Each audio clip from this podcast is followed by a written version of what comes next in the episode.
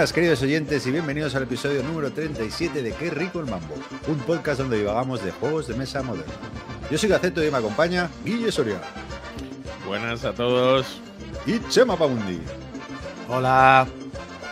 ¿Qué tal? pasa, chicos? Bueno, eh, eh, yo le está ahora mismo en las billetas con y a lo mejor se conecta, pero no, somos muy duchos en tecnología, así que no que, logremos que se conecte, pero bueno, está por ahí jugando y a lo mejor se conecta, así que veremos si, si, puede unirse a este nuevo episodio, que por cierto, hoy empezamos nuestra tercera temporada y, antes de empezar a parlotear quería agradecer a nuestros oyentes su fidelidad porque no, miramos mucho las estadísticas, de vez en cuando el acumulado total, pero me ha dado por ver el... Tenía un, este, esta mañana una reunión bastante aburrida y, bueno, voy a ver cómo, voy a basarme por, por el medidor este de descargas. Y hoy 8.700 descargas al último episodio.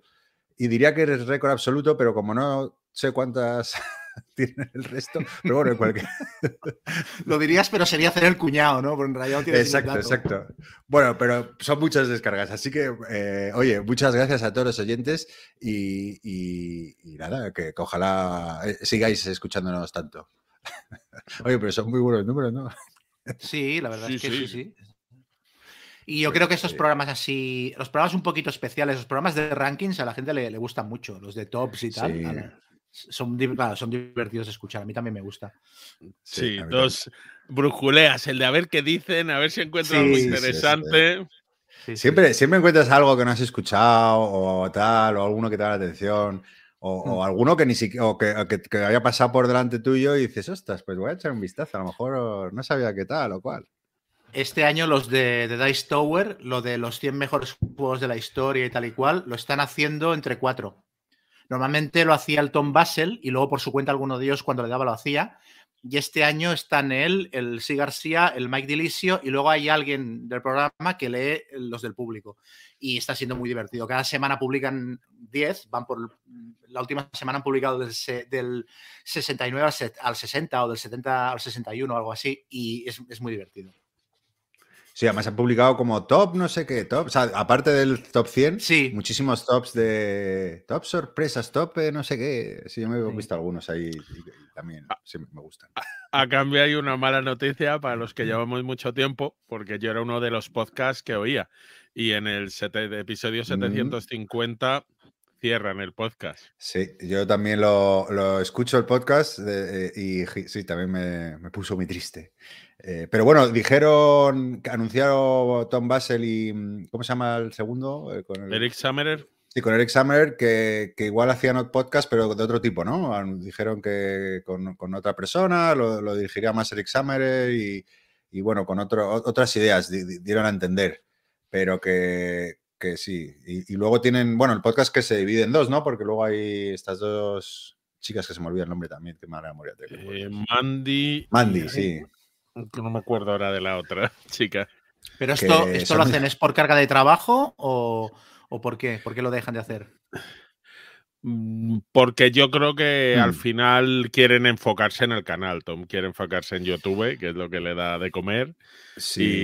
Y porque dice que algunos de los contenidos, claro, los repite, algún top 10 te lo hace en un lado y en otro. Entonces, como ahora los está haciendo mucho en el canal, ya pierde un poco la gracia en el podcast y dice que no innova tanto. Exacto, dice que, al final eso le está resultando un poco repetitivo y, sobre todo que duplicaba contenido, claro, porque al final, entonces, bueno. Por ejemplo, Rado lo que hace, no ha grabado podcast, sino lo que hace, claro, es que el programa este de Star Wars sí que es un podcast que se graba exclusivamente ahí. Eh, Rado lo que hace es graba vídeo y luego lo exporta a podcast. Eh, pero bueno, sí, son formas de...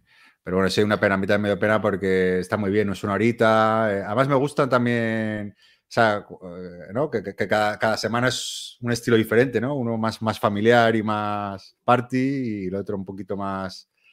Y, bueno, cada uno con sus cosas, pero bueno. Por cierto, que, que, que yo le hemos mandado un mensaje en plan, oye, que estamos aquí, de cuando quieras, y nos ha mandado una foto desde las Bellota en la que no nos lo dice, pero básicamente es como si nos dijera que os den por saco. Pues está en una partida metida con seis personas o siete, en plan, no me mareéis. Pues nada, hoy, hoy, hoy será Signol, ya nos contará el siguiente programa. Pero bueno, eh, hablando de listas y listados, hoy, hoy teníamos un poco la idea de contar eh, cuáles son los juegos ¿no? que, más eh, hype nos está generando para el 2022, ¿no? para este año. bueno, antes, antes de entrar en materia, si queréis, no sé si... yo quería comentar una noticia que, bueno, como nos hemos retrasado un poco con este programa, a lo mejor ya está un poco obsoleta, pero bueno, eh, eh, simplemente que la feria de Essen ha cambiado de, propietarios, ¿no? Que ahora los, los dueños pasan a ser el, consorcio que, dirige la feria de Nuremberg, ¿no? Y, y, bueno, por lo que ponía en el comunicado de prensa, que se mantiene el equipo directivo eh, con Dominic Metzler, ¿no? Creo que es el, director. Y, bueno, el único cambio así que, que, adelantan este año la fecha, normalmente suele ser la segunda, la tercera, cuarta semana de octubre y este año es el 6-9 de octubre, ¿no? Que lo adelantan un poco. Eh, para disfrutar del solecito alemán. y, bueno, eh, curioso, lo único, no, más que nada a, la gente en general no creo que le afecte mucho ni le importe mucho, pero por ver si hoy esta directiva tiene nuevas ideas, nuevas cosas y si la feria pues eh, cambia un poco, que no, en principio no, pero who knows. Guille, ¿tú qué, mm, qué opinas? Bueno, está bien. Al final los cambios de directiva estas, que en teoría van a mantener el equipo, yo mm. creo que no supondrá muchos cambios al principio. El cambio la que han cancelado es la feria de Nuremberg. Sí. Presencial, esa para, han dicho, decir, vamos a concentrarnos en ese, con la que está cayendo. Es igual, el, igual el cambio es para Nuremberg y no para ese. Es verdad que han cancelado hace nada. Y, además ha sido un poco muy repentino porque lo anunciaron esta semana pasada, ¿no? Pero, pero hasta hace dos semanas a mí me llegaban mails todavía, ¿eh? De ya tienes tu reserva y no sé qué. O sea, que debe ser un poco, bueno, las circunstancias normal, sí. Sí, no. Pero bueno, oye, que la feria de Sen se seguirá haciendo y no creo que toquen grandes cosas al principio, a la voz de si algo funciona, no lo toques. Muy bien. ¿Y, qué, tenéis alguna noticia antes de alguna cosita que queréis contar? Bueno, a mí, a mí me hacía gracia comentar lo del, lo del Kickstarter de Zombicide eh, Marvel Zombies, que arrancó hace tres o cuatro días, no me acuerdo.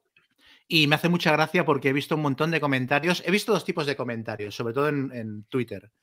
Eh, gente que se ha metido y está súper contenta y súper ilusionada y gente que no se ha metido y está rajando lo más grande, en plan, anda que esta vez se les ha ido la olla con el precio, esta vez sí que se han pasado, así no, llevan 3 millones y medio recaudados.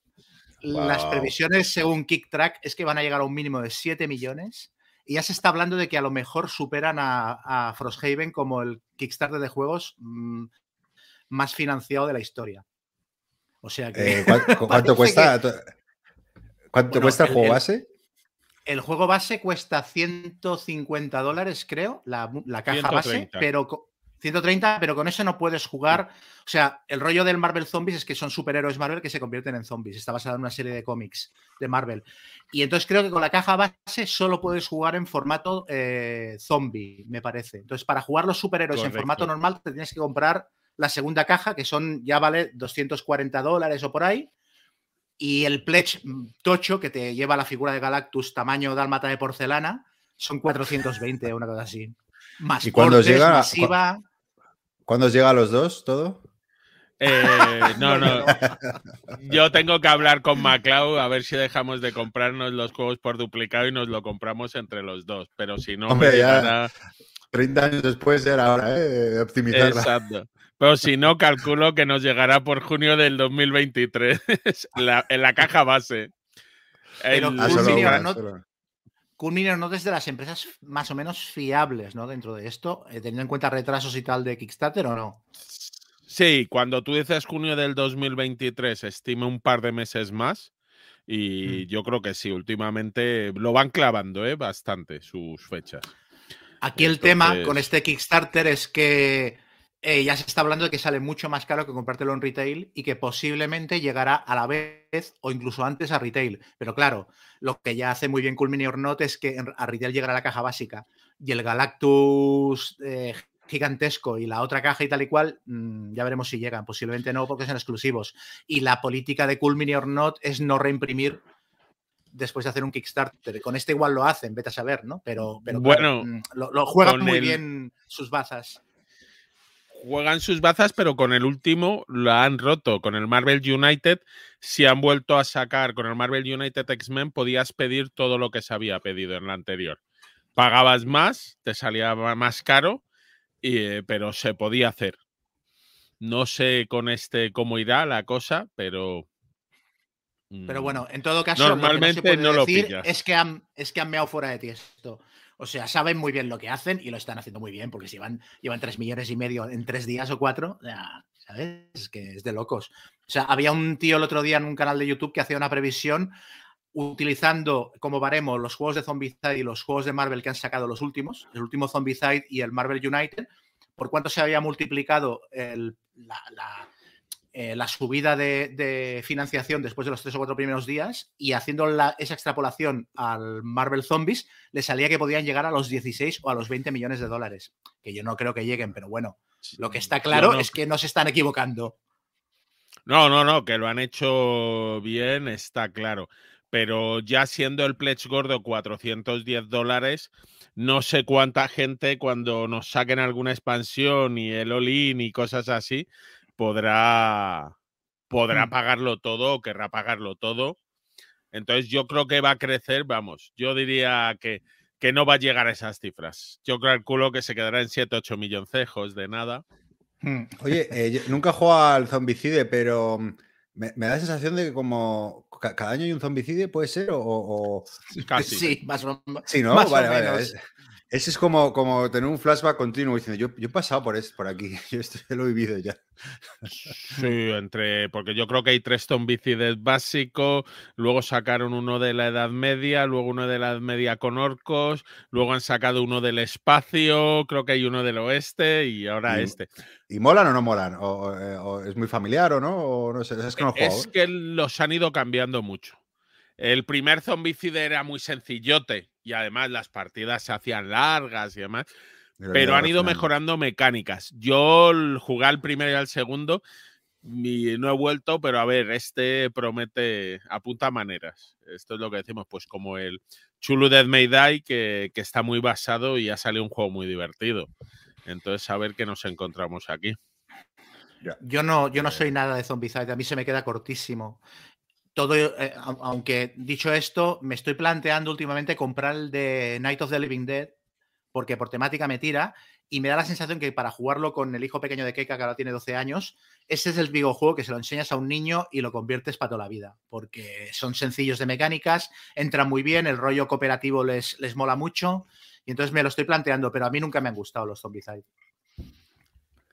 Hombre, sé que le han cambiado la regla que más se quejaba la gente, y es que en el Zombicide, si disparabas una casilla donde había muchos zombies y un compañero tuyo, siempre pillaba a tu compañero. Y ya ahora creo que o hacen al azar, reparten o tal, pero la mecánica era la de cómo. Sí, era muy loco aquello. La que creo que sí que se ha mantenido es la de que los zombies se dividen ¿Sabes? Cuando tienen dos caminos posibles, no hacen el split plof y el, el zombie impar se convierte en dos. ¿Esto sigue pasando? Sí, sí, sigue pasando, pero a mí me parece gracioso. Sí, a mí me parece una castaña de regla, pero vamos. Estas cosas. Claro, ¿por qué no se va a dividir el zombie en dos, joder? Sí, total, son una horda, no se sabe exactamente cuántos hay, ¿no? Exacto, así que puede salir cualquier cosa. Bueno, pues eso, que, parece que parece que ha, funcionado, desde luego por encima de mis expectativas, pero parece que ellos lo tenían muy medido, que les iba a funcionar así de bien. Yo para nada me ha parecido que, sabes, que, lo tenían muy bien hecho, pero que ya una vez que desde hace un mes empezaron a mandar a los niños pequeños esos que es que mide 62 centímetros el Galactus.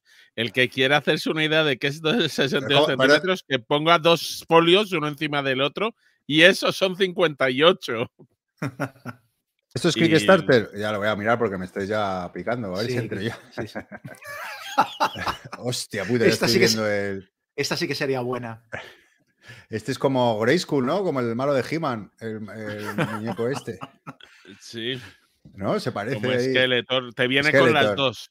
Es que eh, hay un escenario con Galactus que quiere devorar al mundo y otro que lo quiere devorar, pero como zombie o algo así. Y en ambos casos los jugadores se lo quieren comer. Creo que si son zombies se quieren comer a Galactus y si son héroes evitarlo. Oye, pero aquí, aquí viendo un poco por encima de los componentes, tampoco parece, ¿no? Eh, parece cualquier juego de minis de 80 pavos. Debe ser la licencia, ¿no? Que debe ser cara de narices, ¿no? Sí, yo creo que la licencia lo han encarecido, sí. Ya, ya, ya. Vale, vale. No, porque no veo nada así, aparte del monstruo ese gigante, eh, que, sí mola. Pero digo que al final son minis, o sea, que está bien, ¿no? Muy bien producido y tal, pero bueno, sí será esa licencia. Sí, no, y por ejemplo, hombre, el juego tiene bastantes miniaturas distintas, porque tiene seis héroes, seis eh, héroes zombies. Luego llega va, a los humanos para que te puedas ir comiendo, y entre ellos, pues está Jonah Jameson, Mary Jane y cosas así lleva, no sé, sí lleva cosas. A ver, obviamente que esto es Cool Mini, era su Kickstarter número 50 y ellos saben cómo sacar la pasta a la gente. Entonces, ¿para qué lo vamos a poner barato si sabemos que poniéndolo caro nos lo van a pagar? Hombre, la verdad que está bonita la campaña. Aparte, es que yo ¿eh? creo... esto de las minis ahí. Sí, sí, es muy vistoso. Yo lo que creo que pasa con esto, la gente que se está quejando de que es muy caro, básicamente porque ellos no se lo van a poder comprar o han decidido no hacer la locura, que me parece que es, que está, que es muy sensato. Yo creo que los o sea, se acuerdan de los tiempos en los que salía a cuenta comprarse juegos en Kickstarter con un montón de miniaturas. Y esos tiempos han desaparecido y no creo que vuelvan. O sea, ahora mismo te compras un Kickstarter por las exclusivas, pero no te sale a cuenta ni en cuanto a tiempo ni en cuanto a dinero, por lo general, un Kickstarter. Sí, es difícil, la verdad. No, pero mira, yo el último que venimos del Marvel United, del que he mencionado antes, eh, tú te comprabas el juego en Kickstarter y el juego, el precio ya era más caro que, en tienda. Eh, luego los gastos de envío, impuestos y demás. Pero luego es que la caja de Stretch Goals tenía, pues yo creo que cuatro o cinco veces el contenido del básico. Mm, sí, pues Aquí hablamos. Entonces, al final, te interesa un poco si quieres los stretch goals y si eres un enfermo completista. Si no, hmm. pues te puedes esperar tranquilamente, ver qué tal está el juego. Hmm. Y ya cuando llegue y lo saquen en tiendas, pues a lo mejor este juego, si lo venden ahora a 130 dólares y viendo lo que trae, probablemente se planteen 100 euros. ¿eh? Que esto lo hace mucho Cool Mini Not últimamente. Claro, lo, que, lo que pasa es que esa, esa paciencia, dijéramos, ese sentido común lo tienes con un Zombicide normal, que te da igual un poquito tener dos cajas o tres. Pero en un Zombicide de Marvel, claro, le pillan a, toda la gente que es coleccionista de Marvel y que quiere, por completismo, quiere tener a sus superhéroes favoritos. Y ahí te lo compras todo. Bueno, y luego todas estas nuevas generaciones que están completamente adoctrinadas ya en el marvelismo Digo, amigos me cuentan ahí de, sus hijos, tío, que están completamente ya enganchados a cualquier cosa de Marvel, o sea, que les encante, que sigue. Yo el otro día, eso, al hijo de Keka lo cogí por banda y me di el, porque estoy haciendo yo ahora listas con la aplicación aquella de Ranker que, que metes un montón de datos y te los enfrenta uno contra otro y te hace un ranking de cosas. Pues le hice una lista de sus superhéroes Marvel favoritos, que tiene, eh, hicimos un listado como de 73 y salía que tenía que hacer como 150 comparaciones. Y el tío estuvo ahí dos horas sentado conmigo, encantado de la vida, mientras yo le iba diciendo personajes, ¿qué prefieres, Galactus o el Vigilante? Galactus, vale, siguiente, ¿Spiderman o Iron Man? Spiderman, tal. y el tío estaba, vamos, feliz. O sea que sí, sí, sí. Marvel ha ganado. Menudo padrastro friki que le ha tocado. Vamos a salir freak La ponzoña al máximo. Muy bien. Muy bien, pues no sé si tenéis alguna noticita más o algún... Pues bueno, pues eh, con esto vamos al primer bloque.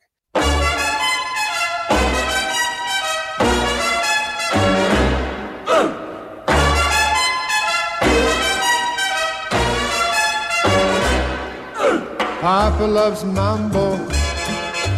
Mama loves mambo.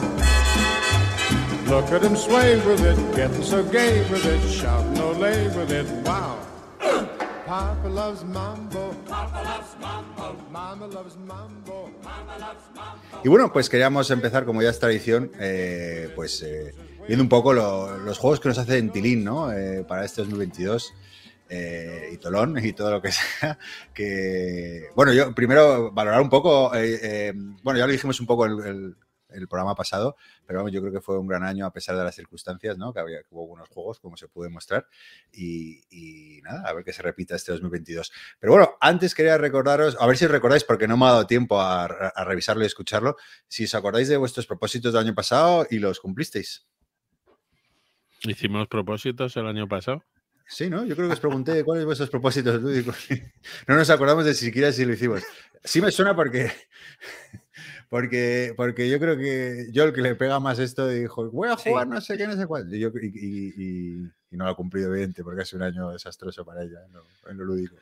A ver, creo que los cuatro dijimos el, el, tópico que lo dice todo el mundo de quiero jugar más lo que ya tengo y comprar menos. Y yo no llevo datos de esto, pero me parece que hemos fracasado mucho, ¿no? Me extraña que yo dijera ese tópico. Yo diría que quiero jugar más, pero.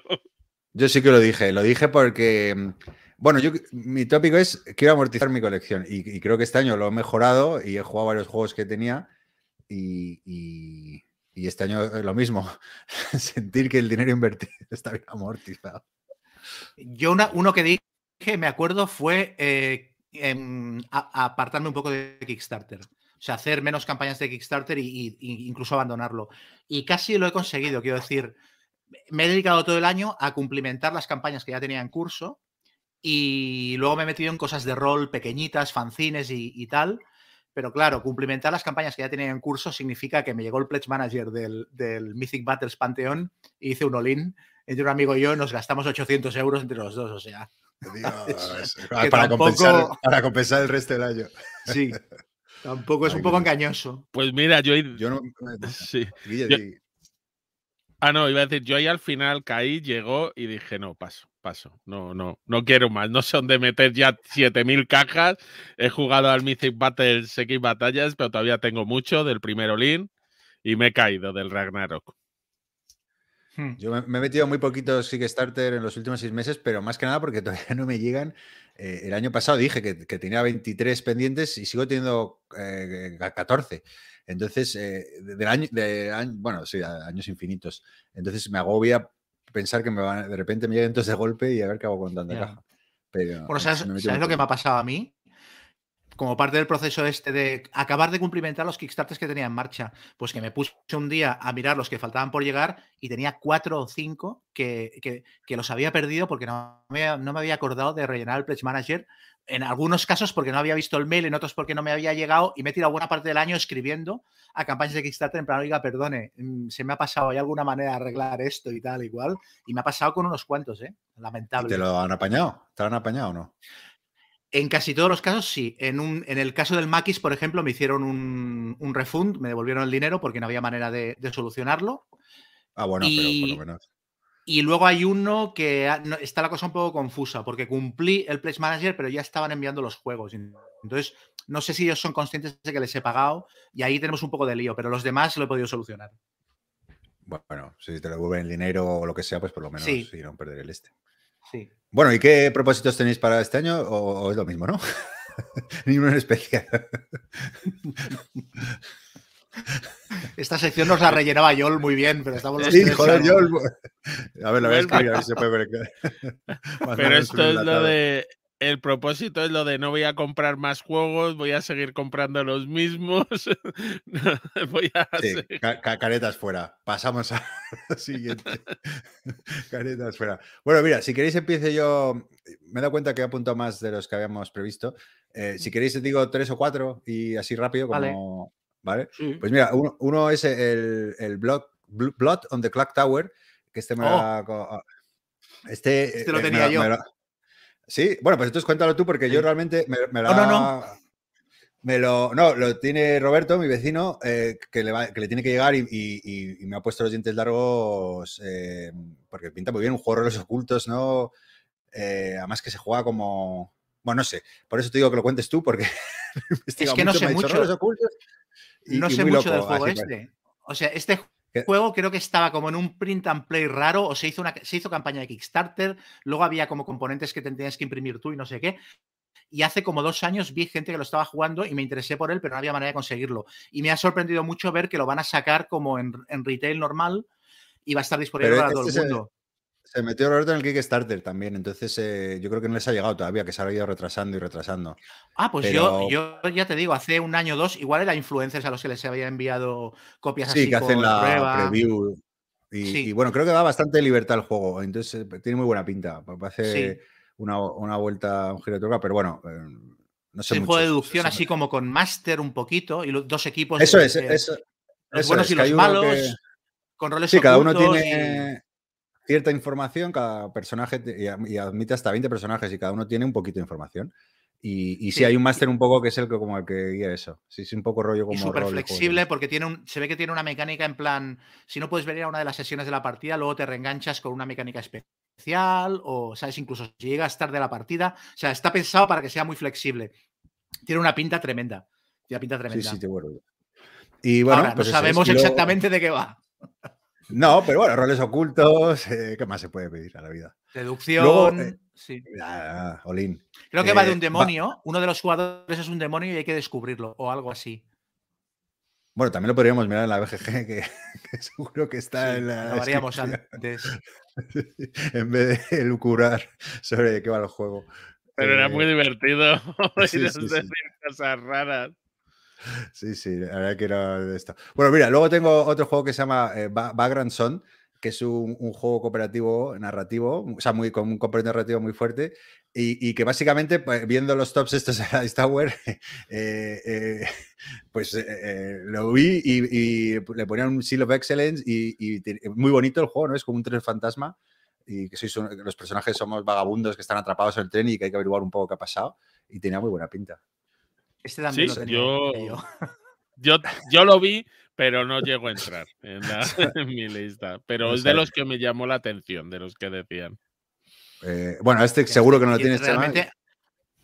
No, no, no. A mí este me ha pasado lo mismo que a ti. O sea, hace dos meses empecé a ver gente haciéndose aguilla en reseñas y en las listas de final de año metiéndolo, pero flipando mucho con él.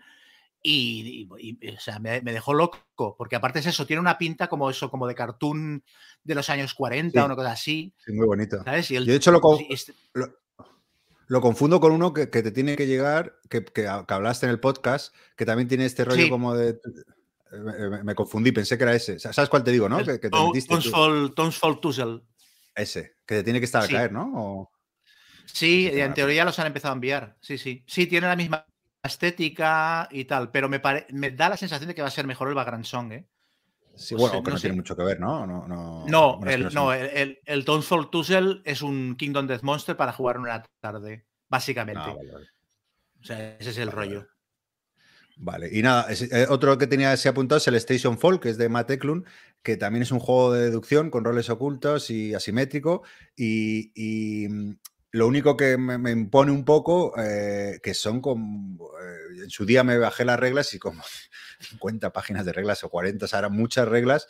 Eh, y no sé qué tal será, pero bueno, lo, mm, Karajan, que, que, siempre hablamos ahí de cosas nuevas y tal, me ha dicho que se la ha leído, no sé si lo ha probado, pero que, dice que va a ser un juegazo y tal. Y, bueno, me lo comentó y lo, lo, he mirado y tiene buena pinta, a ver, a ver qué tal sale. Station Fall. Venga, ¿quién quiere contarse alguno más? Pues, pues venga, vamos a hablar de algún juego. Chema, dale. No, no, sí, yo. No, yo iba a comentar, yo en mi lista tenía, tenía el, el Fall Tussle, del que ya hablé en su día, que es eso, es un Kingdom Death Monster para jugar en una tarde con, una temática de, dibujos en plan Merry Melodies y tal, con una estética súper chula y, tiene muy buena pinta. Y por citar así otro de los que tengan lista, me, llama la atención el, nuevo Risk, el Risk Shadow Forces, que por lo visto va a ser un Risk Legacy, eh, afinado con respecto a las mecánicas del Risk Legacy y con una fase de combate táctico, eh, rollo eh, shooter de estos en primera persona, videojuego y tal, en la que sacarás a tus soldaditos y te, te moverás en un tablero táctico disparando a los demás y toda la pesca. Eh, me parece un, proyecto muy ambicioso a partir de un juego muy sencillo como Risk y tiene una pinta brutal. Me lo has vendido, tío, porque eh, es uno que tengo pendiente, el Risk Legacy, que la gente habla súper bien. Y coño, el Risk yo creo que es de los juegos que más, o sea, de estos que no, que con lo que, que te vas metiendo en, la, afición y, me encanta, bueno, que tengo mucho cariño. Así que este yo creo que me, Avísame, si sale por Kickstarter que me meto seguro. No, no, este creo que lo van a sacar directamente a tiendas. A tiendas, ¿no? Pues mira, mejor. Pues Guille, dinos algo. Pues yo, el que el primero que mencionaré, yo tengo mi listita ordenada y el número 10 sería el Anunnaki, eh, Down of the Gods, Amanecer de los Dioses, que es una especie de Euro 4X, eh, pues con mecánica de área de mayorías, que se va desarrollando unas civilizaciones alien y su evolución en el mundo, y que su principal atractivo para mí es uno de sus diseñadores, que es Simone Luciani que es uno de los italianos que hacen muy buenos juegos. Véase, por ejemplo, es uno de los coautores del Golem este año. Ha hecho el Austria Hotel y muchas otras cosas. Así que este. ¿Cómo se llama? Anunnaki. Anunnaki mm. con doble N, la segunda. Down of the Gods. Muy bien, muy bien. ¿Cómo suena el temático? Totalmente, hombre, un euro. Con el nombre ya me tienen ganado. Sí. es que tampoco hay cuentan grandes cosas, pero yo me dedico a buscar los euros que me molan, así que... ¿Y qué este más? Calculo que saldrá para octubre, allá para Essen. Así que... será uno de los pesos pesados de Essen. Sí, sí, sí, sí. Seguro, hombre, este autor y octubre, pues seguro. No debe estar muy, muy, avanzado en cuanto a, producción y tal, porque en Borgen Geek hay, hay, media docena de fotos y no te creas que explican mucha cosa, ¿eh? Mm, vale, sí, es lo que tiene.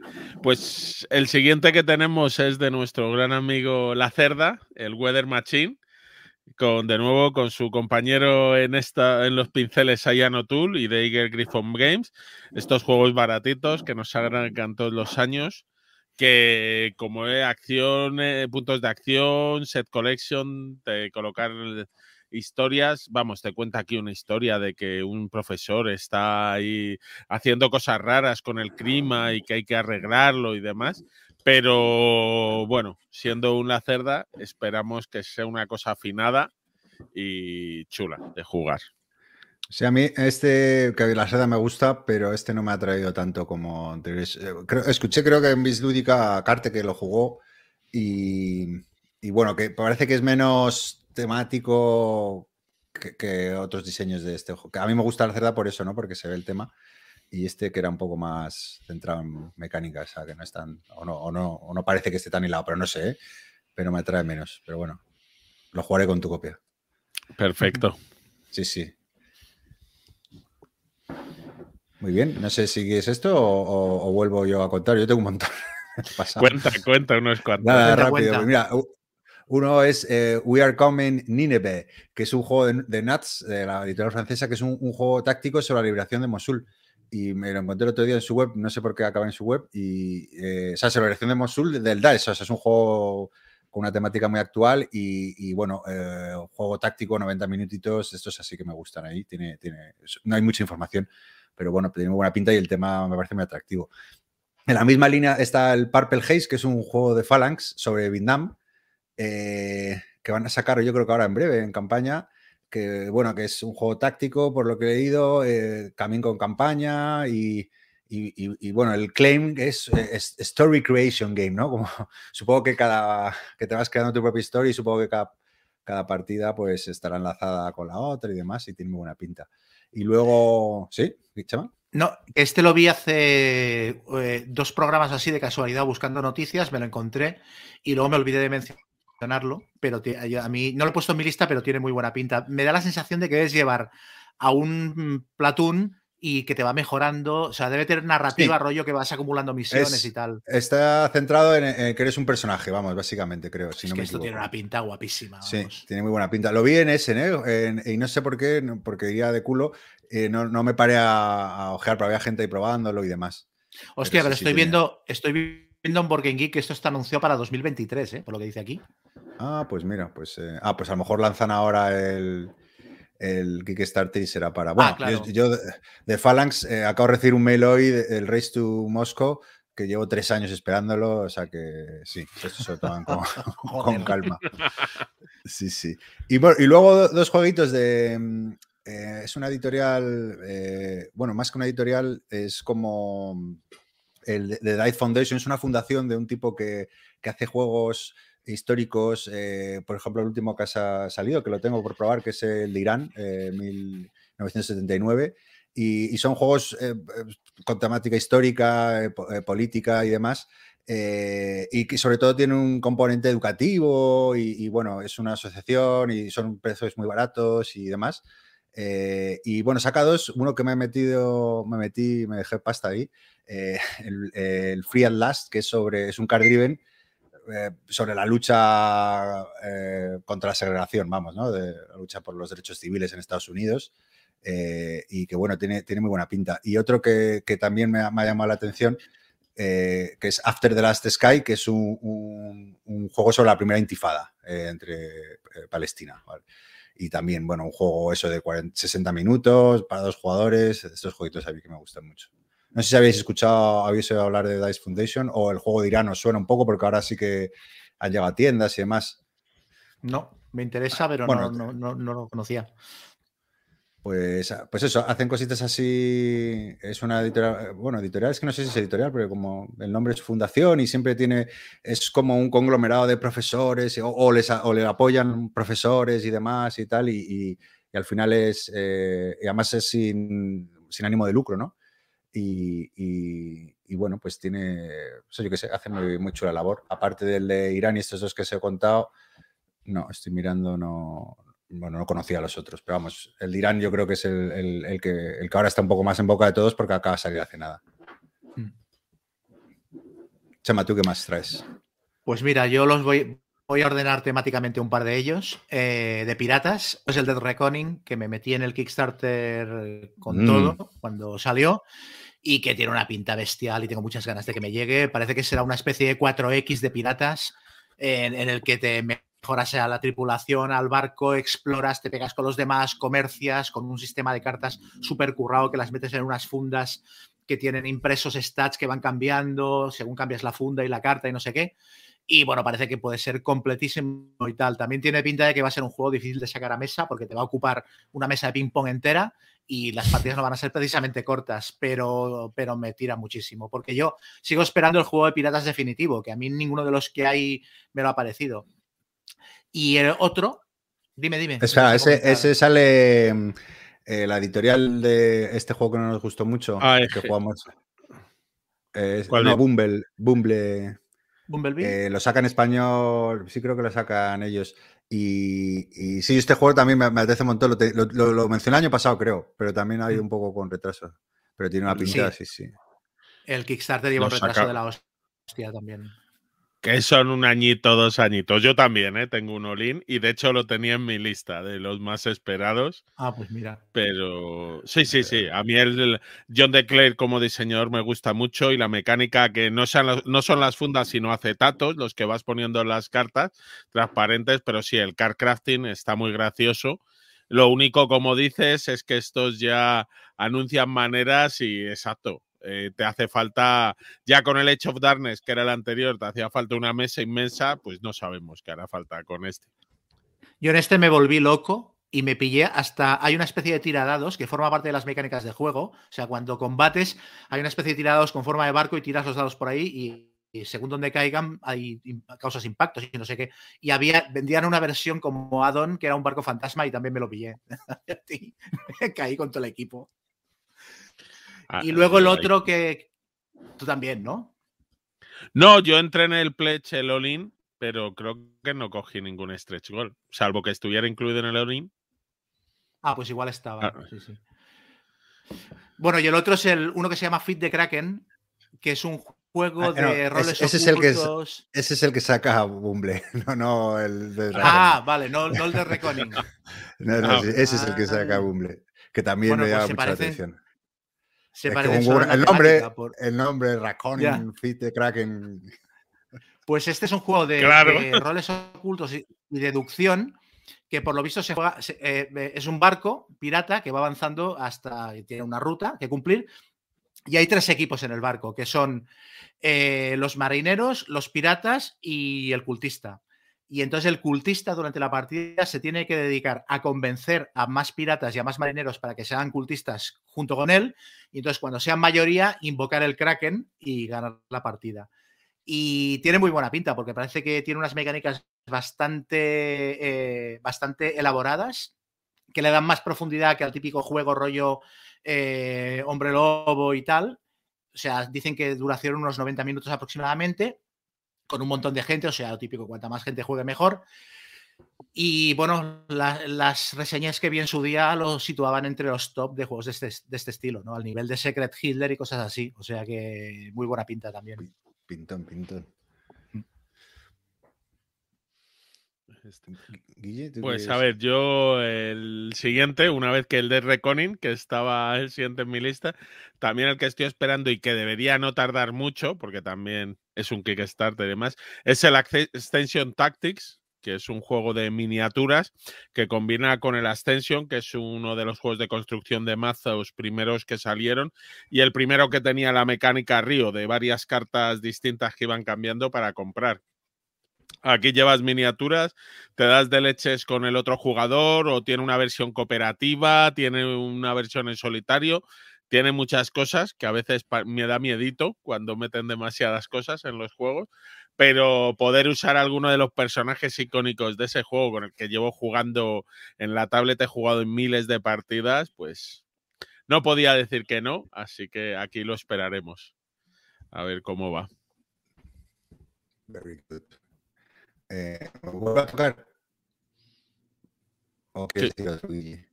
Bueno, venga, voy a hablar de otro Kickstarter que también va retrasado, que este es el Impression, este es un euro duro de, de Attila Sogi. Attila Sogi es un diseñador mm, húngaro, eh, que creo, ahora seguro que me he equivocado, y que ha sacado dos juegos previamente, el Ave Roma y el Prehistory. El Ave Roma era un juego con mecánicas chulas y bien pensado, pero que le faltaba desarrollo. Ya el Prehistory es un juego, un euro durete, pero muy, muy chulo. Así que en este yo creo que ha ido poco a poco aprendiendo con el editor y a ver qué sale. El juego es una gestión de, trabajadores, colocación de los setas, eh, en tu turno coges eh, las típicas mecánicas de o colocas los setas o ejecutas todas y a, ver cómo está, a ver cómo si ya de una vez, eh, este que iba a durar cinco meses, el Kickstarter, lleva ya casi un año de retraso, a ver si se ponen a hacerlo. Muy bien, muy bien. pues nada, continúa ahí un poco. Yo tenía bueno, pero antes que se me olvidaba, además del de Phalanx, Phalanx saca otro que es Iron Blood, Snow and Mood, que es eh, eh, un juego de, ambientado en la Operación Barbarossa en una horita. Entonces, eh, bueno, un poco en la línea de todos los que estaba diciendo, ¿no? De conflictos y tal. Mm. Pero también, bueno, Phalanx tiene. No, no he investigado mucho, ¿eh? Solo miro la portada y dices, madre mía, qué bonito. Y, luego hay un juego que, que, se anunció hace dos años de una nueva editorial, creo que es francesa, que este te va a interesar, Chema, que, es un juego que se llama Nagasino 1575 y Shichibutake 1583 del periodo Sengoku. Son batallas tácticas, también parece accesibles a dos, tres horitas por partida y, muy bonito. Y creo que este año ya lo sacan. Eh, lo anunciaron en su día, eh, en, el, en el mundillo de Wargames ahí hizo mucho ruido y como no son tan complejos y son accesibles, pues a mí me llamó la atención. Y bueno, ya por enlazar con de, de, Japón, nos vamos a China, aunque esto yo creo que lo va a pillar Guille, eh, que es el, el Terracota Army, eh, que es un euro, eh, que, bueno, yo qué sé, me imagino, solo me interesa por saber cuántas minis de, cuántas minis de terracota vienen incluidas, porque sabéis, ¿no? Son los, ¿cómo se llama? El ejército este de terracota, ¿no? Que son todo... Sí. Y, la verdad que es precioso el juego, lo, poco que he visto. Y por decir otro euro, hay otro que me llama mucho atención por el tema, eh, Silicon Valley, eh, que es de Scott Almes, que no me llama mucho por, por, las mecánicas que son de poliominos, no sé si por una vez lo he dicho bien en mi vida, y colocación de los setas, pero dices, puedes pensar, ah, bueno, seguro que a lo mejor es un poco un euro ligero y, tal, que bueno, que a lo mejor es menos llamativo a priori, pero, pero es un juego que pone de, 60, de 90 a 120 minutos de duración, económico también. Y, bueno, por el tema me parece, el tema me parece genial. Ya tardaban en sacar un, juego sobre Silicon Valley. Entonces ese me ha llamado mucho la atención también. Y, por enlazar así también, el, último, uno, dos que han anunciado hace poco, el Voices in My Head, ¿no? Del, el de abogados este, ¿no? Que te metes en la piel de un acusado y demás, que creo que está al caer, ¿no? Que es del, ¿cómo se llama este Guille, el autor? El Voices in My Head. Sí, el de... Tú, hablaste del, juego, del primer juego Cory Konicha, creo que es. Ah, de Cory Konicha, desde el de Initiative. Ese, pues es el segundo de su editorial. sí, sí, sí, sí, sí. Sí, que eh, tiene muy buena pinta. Eh, eh, que de abogados, pues este está el Lawyer Up, que, luego lo, reseño hoy, así que. Ah, muy bien. Y, y, luego el de Melmac, que sacó, anunció el otro día For Northwood, que es un juego de bazas en solitario. y me ha llamado muchísimo la atención. Y, sabéis, aquí somos muy fans de Melmac, ¿no? Que siempre tiene ese espíritu indie de sacar jueguitos un poco diferente a todo. ¿Ese lo habéis oído hablar? Porque tiene. Mm, no, este último que has dicho no. No, es que lo anunciaron el otro día y bueno, simplemente por lo, curioso que un juego de bazas para uno, hay que probarlo. No sé qué, tal saldrá, pero bueno, creo que ganó el premio Print and Play eh, de juego solitario, algo así en la BGG, típicos concursos que se hacen. Y bueno, me parece muy llamativo, muy original el planteamiento. El Voices in My Head eh, tiene, tiene buena pinta. Eh, pero luego me sorprendió que va a salir a un precio bastante contenido, no sé si no llegaba a los 40 euros, creo. Y entonces igual se queda en un juego, no sé, me, pareció que era al final un juego más modesto de lo, que, de lo que pintaba. Y luego también me ha llamado la atención que leí el otro día que se ve que había habido eh, pollo con la portada, había habido gente que se había quejado de la portada y me la estuve mirando del derecho y del revés y no entiendo qué es lo que ha podido molestar a la gente porque la portada se ve al protagonista con, con, varias gente pequeñita que son las voces que tiene en la cabeza, que son personajes con diferentes personalidades. Y no sé qué es lo que pues debe haber molestado tanto. ¿eh? Te veía reflejado en, eh, eh, el, personaje, lo estoy viendo, con todos pajaritos. no sé, hay una. hay, de fondo hay una china cabreada, igual puede ser eso. Un personaje. Oriental, así, no lo sé. O igual el rollo de que se ría, haya gente que, se haya molestado porque digan que se ríe de, las enfermedades mentales, o no, lo sé, no sé exactamente por qué, porque a mí me pareció absolutamente inocua la portada, pero bueno. Tiene buena pinta, tiene buena pinta. Sí, es bonita también, yo que sé, esa llama. Y luego el tema que es muy llamativo, ¿no? Sí, sí, sí. Bueno, pues yo comento tres seguidos que son de ciencia ficción. Uno es, ya lo comenté también cuando hablamos de Essen y que resulta que no iba Essen o algo así, me torré, que era, es el Adel, que es el juego este en el que los jugadores son tripulantes de una nave espacial y hay un jugador que es la inteligencia artificial que se vuelve loca e intenta matarlos. Y entonces es un juego que tiene un sistema de acciones ocultas porque, claro, como Adel, que es la inteligencia artificial, domina todos los sistemas de la nave, los jugadores tienen que intentar hacer sus acciones sin que Adel se entere de lo que están haciendo. Entonces pinta bastante bien. Y luego he visto que en Kickstarter vendían una expansión que era un módulo para jugar rollo Alien, con un alienígena de malo y tal, y entonces ya me dio mucha rabia no haberme metido en la campaña de Kickstarter. Pero bueno, espero que todo esto salga en retail a la venta y, podamos disfrutar de ello. Sí, porque es editorial español además, o sea que no vas a tener... Sí, en principio sí, pero claro, yo no sé si estos serán exclusivas de Kickstarter o qué, espero que no. Luego otro que no eh, me llamó la atención que tiene una puntuación bastante baja en Board Geek. No sé, la gente que lo haya probado con prototipo y tal, igual no le ha gustado, pero la, temática me parece la bomba. Que se llama So You've Been Eaten. Así que se te han comido, sería la traducción. Llevas, a un, llevas a un astronauta al que se le ha comido un monstruo entonces la partida, eh, eh, o sea, el objetivo de la partida es salir de dentro de la panza del monstruo. Y, el juego, curiosamente, se puede jugar de cero a dos jugadores. O sea, puedes jugar dos, uno llevando al monstruo y otro al astronauta, o uno. no jugarlo. O no jugarlo. O sea, como que hay un motor para llevar a uno de los dos bandos y tú puedes elegir si llevas al astronauta o al monstruo. Tú en un momento dado puedes jugar una partida haciendo que el sistema de juego los lleve a los dos y, y dedicarte a hacer las tiradas o sacar las cartas o lo que sea y ver cómo avanza la partida. Entonces, ya solo por esto me llama la atención. No había visto nunca mucho. un juego para cero. En ese sonó mucho ese tema, sí, lo de Ian Jenkon, que era el juego para hacer jugadores. Luego debe ser divertido jugarlo a cero jugadores, lo mismo que hacer la declaración de la renta, pero. Ya, pero bueno. Por lo menos a la gente le chocó mucho. Y el tercero que iba a mencionar es uno que, es, que es, estaba metido también en el Kickstarter, que se llama USS Freedom, que es un juego modelo campaña que me pareció súper marcial cuando salió y me metí.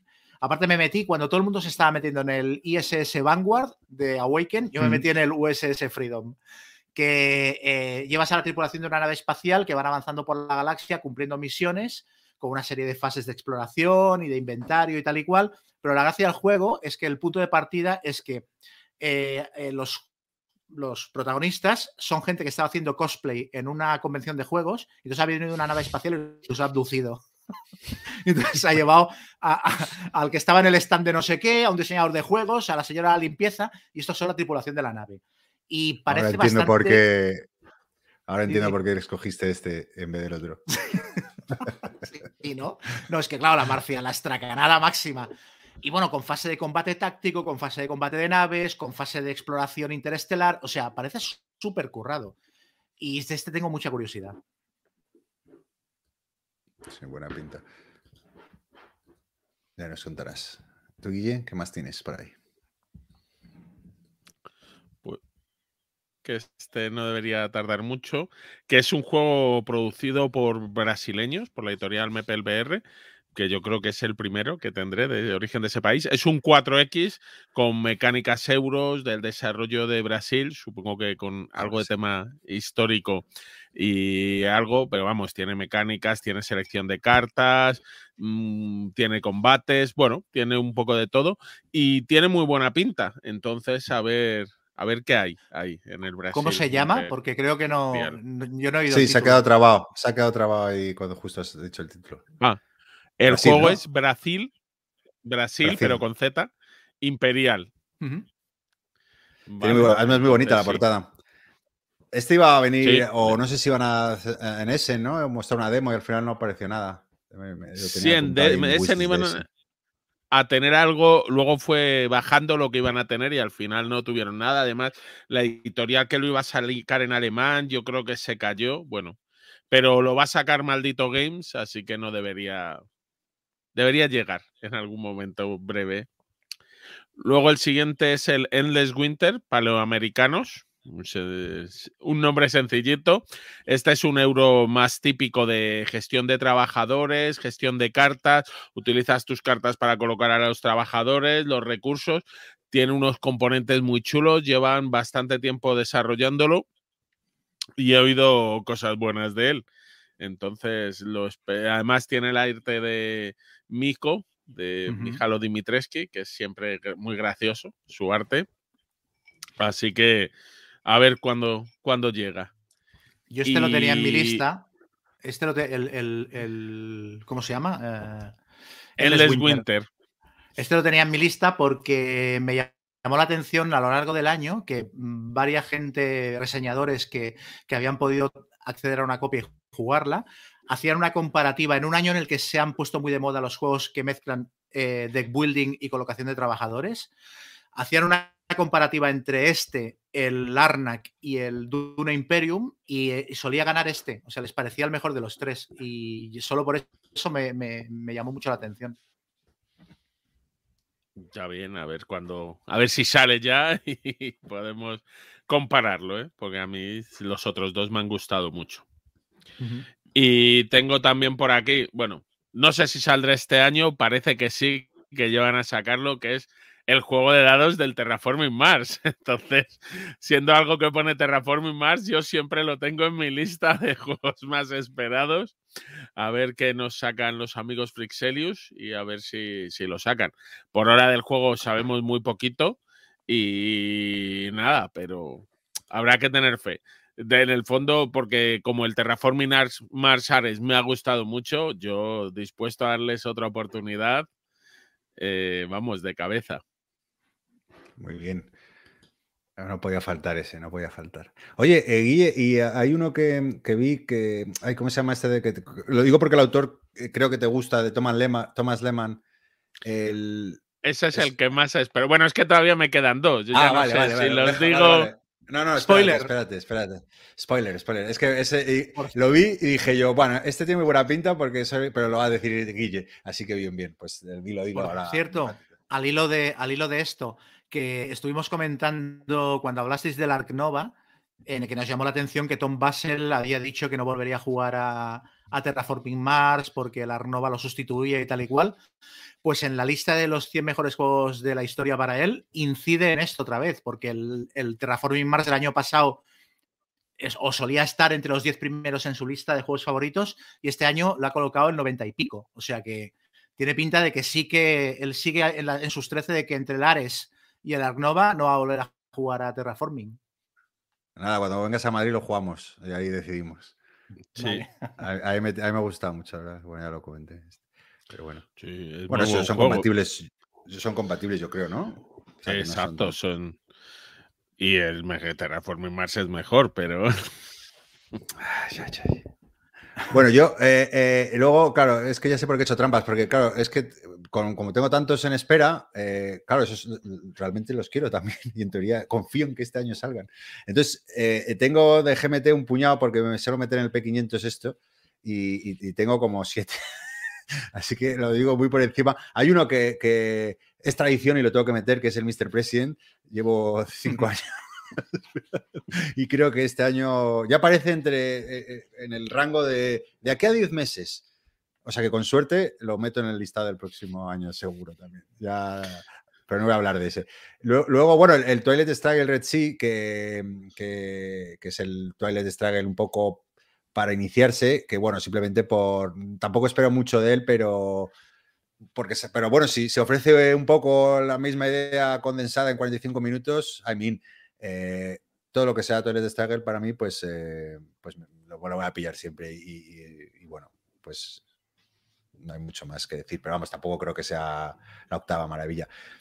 Y luego hay, un juego que, me llama mucho la atención, eh, que es el Cross Bronx Expressway, que es un poco, es de una serie nueva que saca GMT, eh, que, son tres juegos que se los llaman eh, Irregular Conflict, ¿no? una serie de conflictos irregulares, que uno es eh, uno de, la India de medieval, el Villanajara, que también tiene buena pinta, otro de, Robin Hood, ¿no?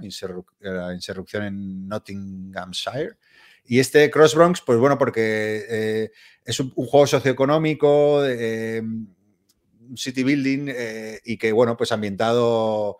sea, en el Bronx, ¿no? Que el Bronx es donde nace el hip hop y, la música disco y demás. Ya solo por eso, aunque no salga reflejado en el juego, aunque creo que, tiene elementos un poco históricos también de, del este y tiene muy buena pinta. El Cross Bronx no sé si os, suena, porque este chemate tiene pinta ahí que te...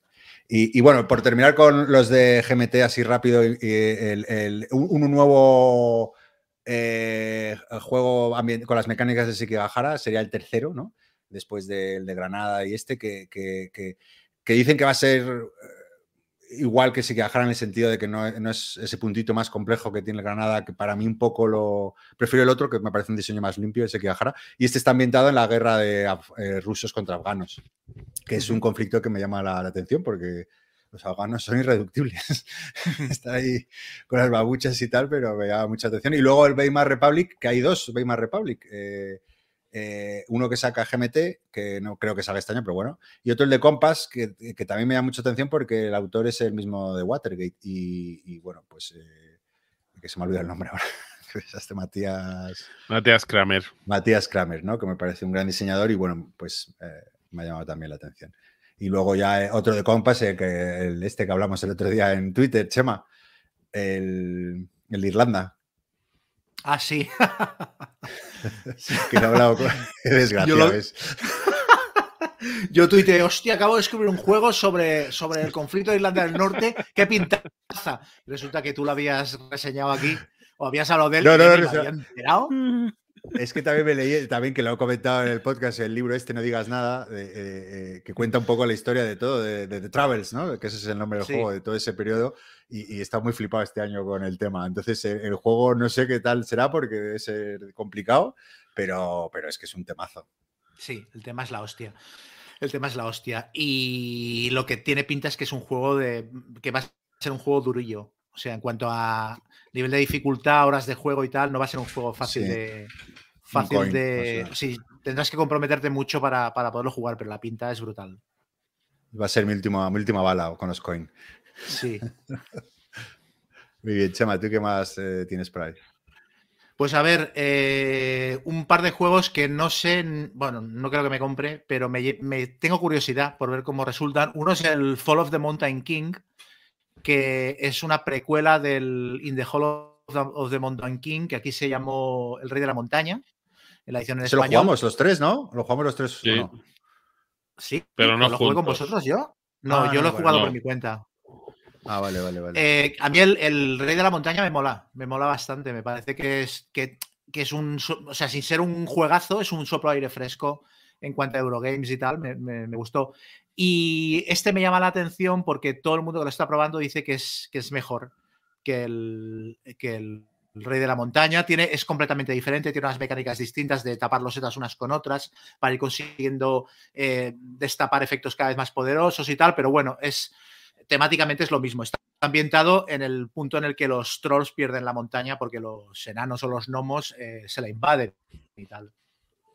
O sea que esté guay. Y luego también me llama la atención el, el Gambler's Chest de Kingdom Death Monster, que el Gambler's Chest es una cosa que hicieron en la última campaña de Kingdom Death Monster, de la que ya hace 4 o 5 años, que era como una caja sorpresa llena de cosas que cada día iban destapando una de las cosas que iba a llevar la caja y con lo que le pasa siempre al tío del Kingdom Death Monster, que el proyecto se fue haciendo cada vez más grande y a media campaña ya era una caja que en vez de ser una caja de regalo ya lleva más contenido que la caja básica del juego. Y de hecho a media campaña el tío dijo, bueno, os, iba, os había dicho que esta caja costaría 100 pavos, pero va a costar 300 porque ya no puedo asumir el gasto. Y la gente tan contenta pagando 200 dólares extra, o sea, de locos. Y parece que este año ya, hacia finales de año, entre, se dice que entre septiembre y diciembre la van a empezar a servir. Ya está playtesteada, ya tiene todos los componentes metidos dentro y dicen que va, que va a ser una revolución para el juego. Entonces, como yo soy muy fan del Kingdom Death Monster, tengo mucha curiosidad por ver qué lleva. Yo no me la compré y no creo que me la pueda comprar ya porque, porque es que no debe es, indep- eh, disponible. eh, es expansión Es expansión, es expansión. Sí. es o expansión. independiente. Ah, vale, vale. No, no, no es expansión. Necesitas el juego base para jugarla. Y de hecho, cada año hay, una, hay unas pequeñas fechas del año, rollo Black Friday y tal, que abren, abren la web de Kingdom Death Monster otra vez para comprarte cosas. Y hasta el año pasado te la podías seguir comprando, pero ya estaba, ya costaba 350 euros, una cosa así, y yo pasé por completo. Pero tengo, me llama, o sea, tengo curiosidad por ver exactamente qué es lo que aporta, porque ya digo, yo soy muy fan del juego, pero no me parece que, que necesite mucho más. Entonces, a ver, a ver qué tal. Muy Está bien. Yo, el primero, el de la queda del Rey de la Montaña, sí me llama más. Este me lo saltaré, pero el otro. Yo me quedo Bueno. con tus primeros que has mencionado, Chema. Estos ya, ya son más tu rollo. Bueno, me queda uno, eh, por decir, pero sea más, Bueno, es bastante más normalito. Pues, Pues Guille, nada, yo- venga. Yo os voy a decir ya mis dos últimos. El primero es el Tiletum, diseñadores Simone Luciani, Daniele Taschini, la gente que nos trajo el Chorkin, que nos trajo el Marco Polo. Solo sabemos, tiene dados, gestión de dados. Esto solo puede ser bueno. Y no sabemos más de ello. Que lo saca Bordan Dice, así que ahí se acaba toda la información. No necesitas saber más. Pero yo, en cuanto me digan que se puede comprar, me lo compro. El, siguiente es el que has mencionado tú, Thomas Lehman, ese gran diseñador que nos ha traído cosas como el Race for the Galaxy, el Res Arcana. Nos trae un juego de dados eh, de construir tus dados. Vas poniéndole caras, vas comprando, vas gestionando. Hay unas losetas, no todas las partidas son iguales, vas desarrollando como tu imperio. Entonces tiene ahí eh, una producción con las tiradas de dados, vas cambiando, tiene muy, muy buena pinta, tiene un pequeño defecto, vale un huevo, va a valer un huevo, pero tiene una gran ventaja que ya me está viniendo el mío y la semana que viene lo tengo.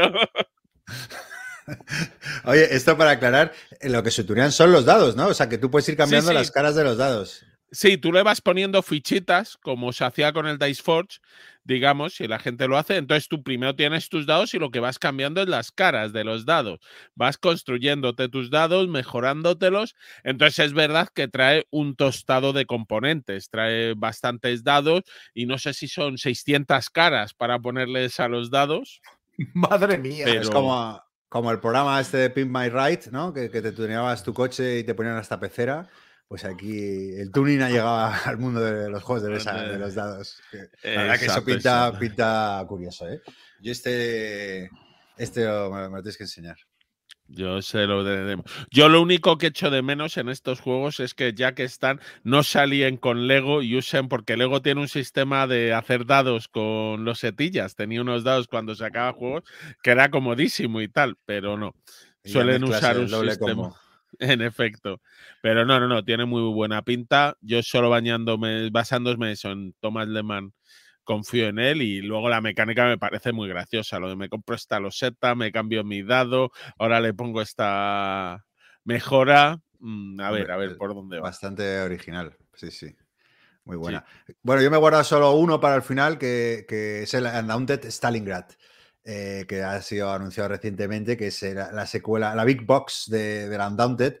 Además, este año, eso sí que, con este juego sí que lo he cumplido, lo he jugado lo he vuelto a jugar mucho. Eh, estoy a punto de, acabar las 13 misiones porque hay una hay 12 misiones en el juego, pero hay una que te puedes descargar de el Casteriter eh, en el Undaunted Normandy.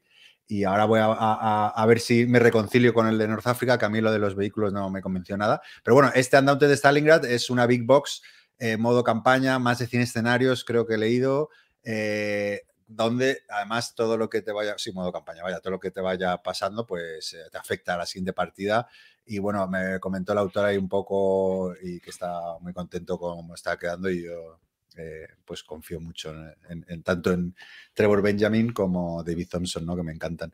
Así que tiene un pintón de Manila este. Porque creo, sí, sí. ¿Cuándo sale? Porque, porque acaba de eh, salir el Reinforcements, o sea, este tardará. Fall, otoño 2022. Vale. Eh, además sí que, sí que cumplen un poco los tiempos esta gente, entonces yo creo que octubre, o sea, digo, Osprey y tal lo tiene todo muy planificado. Pues mi último juego es el, es muy sencillo en realidad, es, el, es la caja de Marvel Champions Sinister Motives.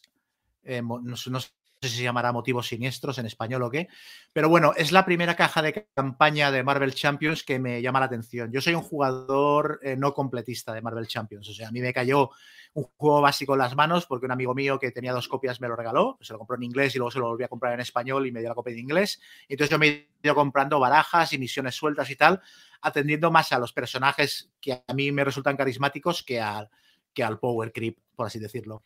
Entonces de cajas de campaña yo solo tengo la de cráneo rojo y en realidad me la compré porque venía porque venía Ojo de Halcón y, y, Spider-Woman dentro. Y porque así tenía un espacio adicional para guardar cartas. Y las demás cajas de campaña, ni la de los más buscados de la galaxia, ni la de Thanos, me han llamado demasiada atención. Y esta, en cambio, sí que me, toca mucho la moral porque es una caja de campaña ambientada en el Spider-Verso. Entonces, los, eh, los, superhéroes que te vienen dentro son Spider-Gwen y el Spider-Man de Miles Morales, que Spider-Man es mi superhéroe favorito de todos los tiempos. Entonces, claro, es, esto me, impacta de lleno. Y los villanos son los, los Sinister Six, que son villanos muy clásicos de Spider-Man. Entonces está pues Misterio, Doctor Octopus, Electro y toda esta buena gente, ¿no? Entonces eh, eh, me tira muchísimo. Esta, esta caja tengo, es la primera caja de, Marvel Champions que realmente tengo, o sea, cuento los días para que salga. ¿Y cuándo sale? Pues está, está a puntito. Ah, vale, este va a llegar. Eh, define a puntito, Chema.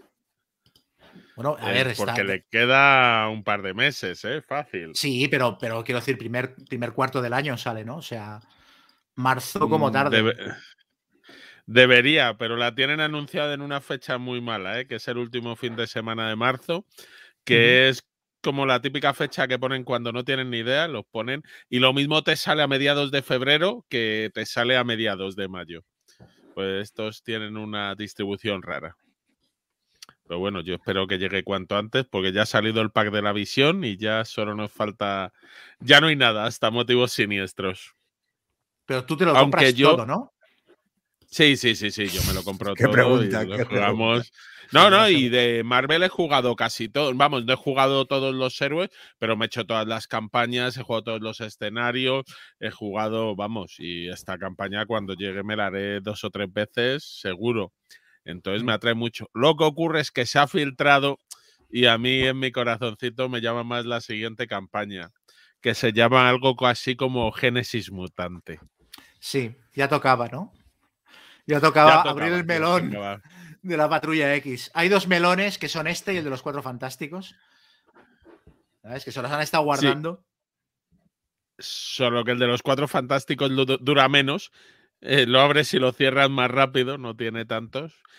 Y, y yo no sé si al final va a hacer peli de los 4F, buena o no. Entonces yo creo que están esperando a ver si sale, si lo recupera Marvel. Yo creo los cuatro fantásticos, que yo creo que ya los ha recuperado. Vamos. Bueno, y, si no harán, harán alguna cosita con Sony como hicieron con Spider-Man. Pero a ver, es que es el grupo, es el grupo bandera de Marvel en realidad, los cuatro fantásticos. Tienen que. O sea, tienen que hacer algo con ellos, porque aparte las tres películas que hay son un desastre. O sea. Hombre, pero siempre hacen una película después para demostrarte que la anterior no era tan mala, joder. La que por cierto, van ganando.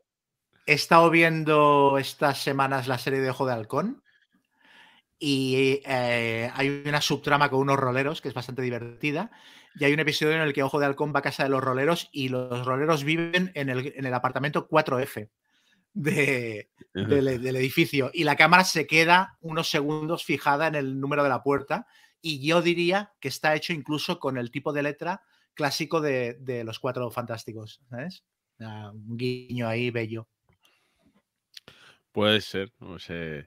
Yo siempre, yo creo que corren rumores que sí, que lo recuperan porque además había algo de temas de que si Sony no explotaba los X años, revertía a Marvel y Sony va a haber lanzado una nueva trilogía con la película cuando cambiaron hora de personajes y demás, pero se dieron tan leche porque eso era malísimo que creo que decidieron que, volvieran los derechos a Marvel. Lo de los cuatro fantásticos es curioso, ¿eh? porque en el, Legendary eh, la expansión de los cuatro fantásticos salió, luego desapareció y eh, de segunda mano alcanzó precios estratosféricos, ¿sabes? O sea que es como si a nivel de derechos para hacer juegos y otras cosas con esos personajes hubiera un lío de narices. Yo creo que no es que hubiera tanto lío porque luego la volvieron a sacar, sino que Marvel, eh, como que no estaba interesada, le decía, es que yo no pillo con esto, con los cuatro mm, fantásticos, no, ahora mm, no, ponme, sácame Vengadores, y aunque bueno, es verdad que luego los mutantes no tuvieron tanto lío y han seguido sacando mutantes en el Legendary, pero... Porque en el Marvel United no hay cuatro fantásticos, ¿no? ¿O sí? No, no hay cuatro fantásticos. Han hecho lo mismo que, digamos, parece que van a hacer en el Marvel Champion. Primero Vengadores y todo lo demás. Eh, luego Mutantes, que es lo que llega ahora. Y yo no sé si abre una tercera oleada con los cuatro fantásticos, pero es verdad que el Marvel United es que tienes que sacar 40 personajes para hacerte una nueva oleada y ya no sé si quedan tantos. Y cuatro fantásticos, si cogemos a todas las alineaciones, nos salen 10 personajes o así, no. Y la mitad ya han salido, porque pertenecen a otros grupos. Así que iremos viendo el desarrollo. Sí. Voy a, voy a, como en Twitter se puede silenciar palabras, voy a silenciar Marvel. Bueno, oye, pues eh, un buen puñado de juegos hemos hablado, ¿eh? ¿eh? preparar carteritas porque, madre mía. bueno, pues, lo bueno es que pinta bien. Chema, ¿tú qué quieres apuntar? No, ¿me, dejas hablar de dos o tres juegos de rol? Ah, sí, claro, claro, es verdad, se me había olvidado, perdona. Es verdad, Chema nos eh, pide permiso para hablar de rol, pero a los oyentes les gusta que Chema hable de rol, así que... Vía Chema. Porque, a ver, yo los intento mantenerse yo, para mí es lo mismo, ¿eh? las, dos aficiones, pero intento mantenerlos separados porque sé que para mucha gente no. Y este podcast va principalmente de juegos de tablero. Pero yo hay, hay cuatro juegos de rol que espero mucho este año y de hecho el, eh, eh, esto sí que los he ordenado más o menos por preferencia y el número uno es el juego que más espero del año de, en cualquier categoría. Entonces, el cuarto es un, no es un juego de rol, es una campaña en realidad para clásicos del mazmorreo que se llama Peligro en el planeta púrpura, que el Berkami se ha completado con éxito hace unas semanas y que es una campaña en la que los personajes se van a un planeta lleno de criaturas rollo Conan y, robots y cosas loquísimas y gusanos gigantes y allí pues juegan una serie de aventuras. Es una caja que lleva ambientación, cuatro o cinco aventuras, ideas para seguir una campaña a lo largo del tiempo jugada, jugada en ese planeta. eh, puedes jugarla o bien desde, con personajes desde el inicio, o bien puedes hacer lo típico de que tus personajes de cualquier otro mundo de campaña cruzan un portal mágico o algo así y aparecen en el planeta púrpura. Y a nivel temático es como si Dungeons and Dragons, eh, John Carter de Marte y Paranoia eh, hicieran un trío y Paranoia se quedara embarazada y, el hijo que tuviera pues sería Peligro del Planeta Púrpura. O sea, ese es el tono que parece que tiene la, la, habitación esta de campaña. O sea, en plan, es War and Planet, pero con un rollo muy cachondo y tal, como siempre es clásicos del mazmorreo. ¿Y es, español el eh, juego? El juego no, el juego es americano, pero ahora va a salir la caja, la caja en español, que había muchas dudas de que ah, saliera porque es un producto como muy de lujo, pero el, el Berkami salió adelante y la van a publicar. Eh, luego en el número 3. Esa es la pregunta que se me ha ocurrido. Lo único es que te interesa. No, no, no, vuestro interés, vuestro interés. Es que, es que no tengo ni idea, eso es lo malo. Ya, ya, ya. es por incultura. Pero siendo la línea de clásicos del Mazmorro, ¿tiene que ver algo con los old school o no? ¿O, no? ¿O son juegos simplemente.? son juegos, a ver, son juegos basados en, el chasis de Dungeons and Dragons clásico, pero son juegos diferentes. Lo que pasa es que todo lo de lo de Dungeons and Dragons clásico es retrocompatible. O sea, tú puedes coger una aventura de un juego, jugarla con el otro y viceversa. A mí, menuda mierda de pregunta he hecho. Es que estaba pensando. como para. No, no, chino todo. Una pregunta de mierda. Venga, venga, siguiente que estoy ansioso. Pues, eh. Bueno, pues. Venga, no, mira, un propósito. Un propósito, perdona, chava, que te interrumpa. Me vas a enseñar una partida de rol este año. Sí, yo cuando, que, cuando quieras, sí, sí. Si no, pues. Cuando esté por Madrid lo montamos. Pero tú que salga de ti, porque tú, que tú eres el que más pilota. Algo que creas que pueda encajar. Yo te monto una rápido. Ah, de hecho, un amigo me dijo que dice, oye, ¿no tendrás un amigo que, sea el máster y tal? Porque él le toca siempre montar y se hasta los huevos de ser él y, le gustaría ser, o sea, que no, no, liderar la, la, partida. Y digo, coño, pues eh, Chema seguro. Así que mira, pues ya te. Sí, yo os monto una partida, pero fácil. Sí, sí. Te, invoco, te invoco. Venga, perdona, Chema. Eh, pues eso, en el número 3 pongo un juego que se llama eh, Cyborg que es eh, la versión cyberpunk de Morgborg, que Morgborg es un juego que ha revolucionado la fantasía oscura, un jueguito muy indie, con una estética punk súper rota, súper llamativa, con una filosofía de juego de reglas súper sencillas, pero que mezcla mucho las reglas con, el, con la maquetación y el apartado gráfico. Es una maravilla, Morgborg. Y eso es un juego rollo de doom metal, eh, con una estética muy extrema y con un tono muy apocalíptico que bueno, lleva dos o tres años petándolo y siendo una referencia para todo el mundo de roll indie, y ahora va a salir la versión cyberpunk de este juego. Y lo que me resulta interesante es que creo que hace algo o va a hacer algo que el cyberpunk en juegos de rol se ha olvidado de hacer, porque hay mucha gente todavía hoy en día jugando a, a Cyberpunk 2020 y a Shadowrun y tal, y esos juegos estaban bien para la época en la que salieron, pero creo que se han quedado estancados en, una, en un modelo o en un, en un tipo de cyberpunk que lo que hace al fin y al cabo es coger eh, tópicos de la fantasía y, ponerles ciberimplantes. O sea, al final jugar a Cyberpunk o jugar a Shadowrun es como llevar un grupo de dungeons, pero, pero en ciencia ficción, ¿sabes? Y los personajes son antihéroes que roban a los ricos para ayudar a los pobres, porque las corporaciones son todas muy malas y todo muy blanco y negro y la escala de grises del Cyberpunk creo que se diluye un poco. Y Cyborg eh, está ambientado en un mundo que no es que sea un mundo apocalíptico, es que es un mundo que se va a la mierda, pero rollo el mes que viene. ¿Sabes? Y todos los personajes de Perdidos al Río son súper chungos y todo tiene pinta de ser muy jodido. Y creo que eso le puede, puede acabar siendo un Cyberpunk filosóficamente más auténtico que todos estos juegos originarios de, del Cyberpunk en rol. Eh, y en el número 2, un juego que se llama Extinción, que lo saca de Hills Press, que es terror en el espacio rollo alien y tal.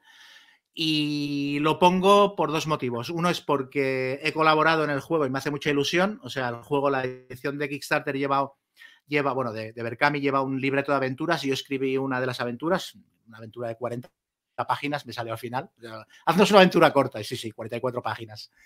Y entonces me hace mucha ilusión eh, porque, porque me hace mucha gracia, el género, me gusta mucho y a ver qué tal, qué tal funciona el juego.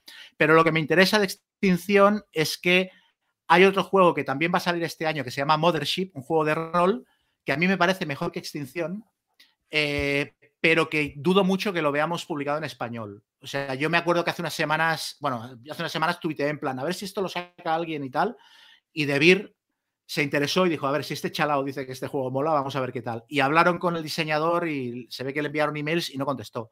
Entonces es muy posible que Mothership nunca vea la luz. Y Mothership es un juego que mola mucho porque, porque a partir de Mothership se han hecho suplementos y aventuras súper locos eh, abriendo mogollón el tema y como juego de terror genérico de ciencia ficción es fantástico. Eh, hay una aventura de Mothership que es, es la jungla de cristal ambientada en el espacio.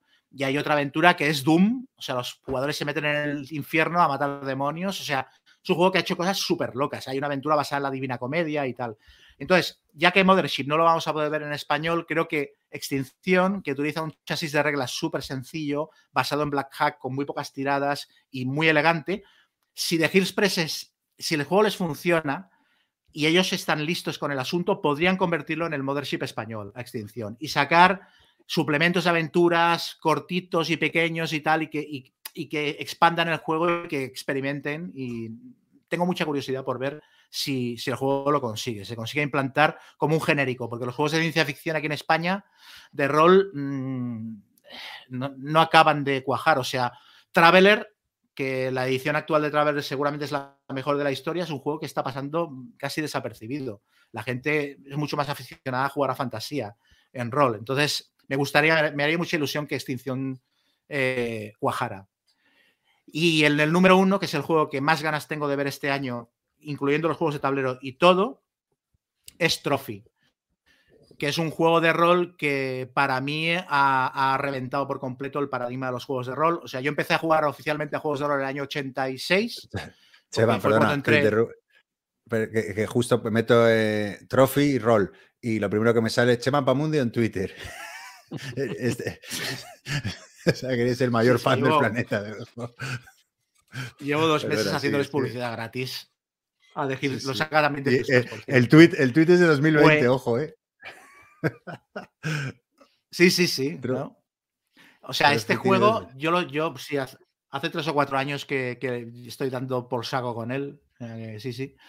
Y, lo que decía, yo eh, desde los años finales de los 80, principios de los 90, pues yo he visto en el rol pasar varios momentos como puntos de giro, la aparición de Vampiro y los juegos narrativos en los 90, la aparición de la tercera edición de Dungeons and Dragons y todas las editoriales que empezaron a publicar material para ese juego, la aparición del movimiento Old School, o sea, cosas que dices, aquí los juegos de rol cambiaron. Y creo que Trophy quizás no inventa nada, pero amalgama un montón de cosas que se estaban haciendo en juegos de rol indies y, como ha tenido bastante buenas críticas y éxito comercial, es posible que tenga mucha influencia en los próximos años en el diseño de juegos de rol.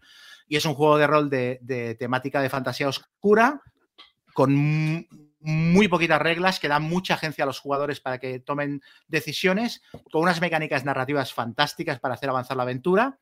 Tiene dos versiones, Trophy Dark, que es la que va a salir ahora, que es para jugar partidas de una sola sesión, y Trophy Gold, que es la que a mí más me gusta, que es para jugar campañas, con un sistema de combate alucinante que se explica en una página, pero reproduce todos los tópicos de los combates de fantasía sin apenas reglas, eh, con unas reglas de exploración y de equipo, que es que me parece un tesoro.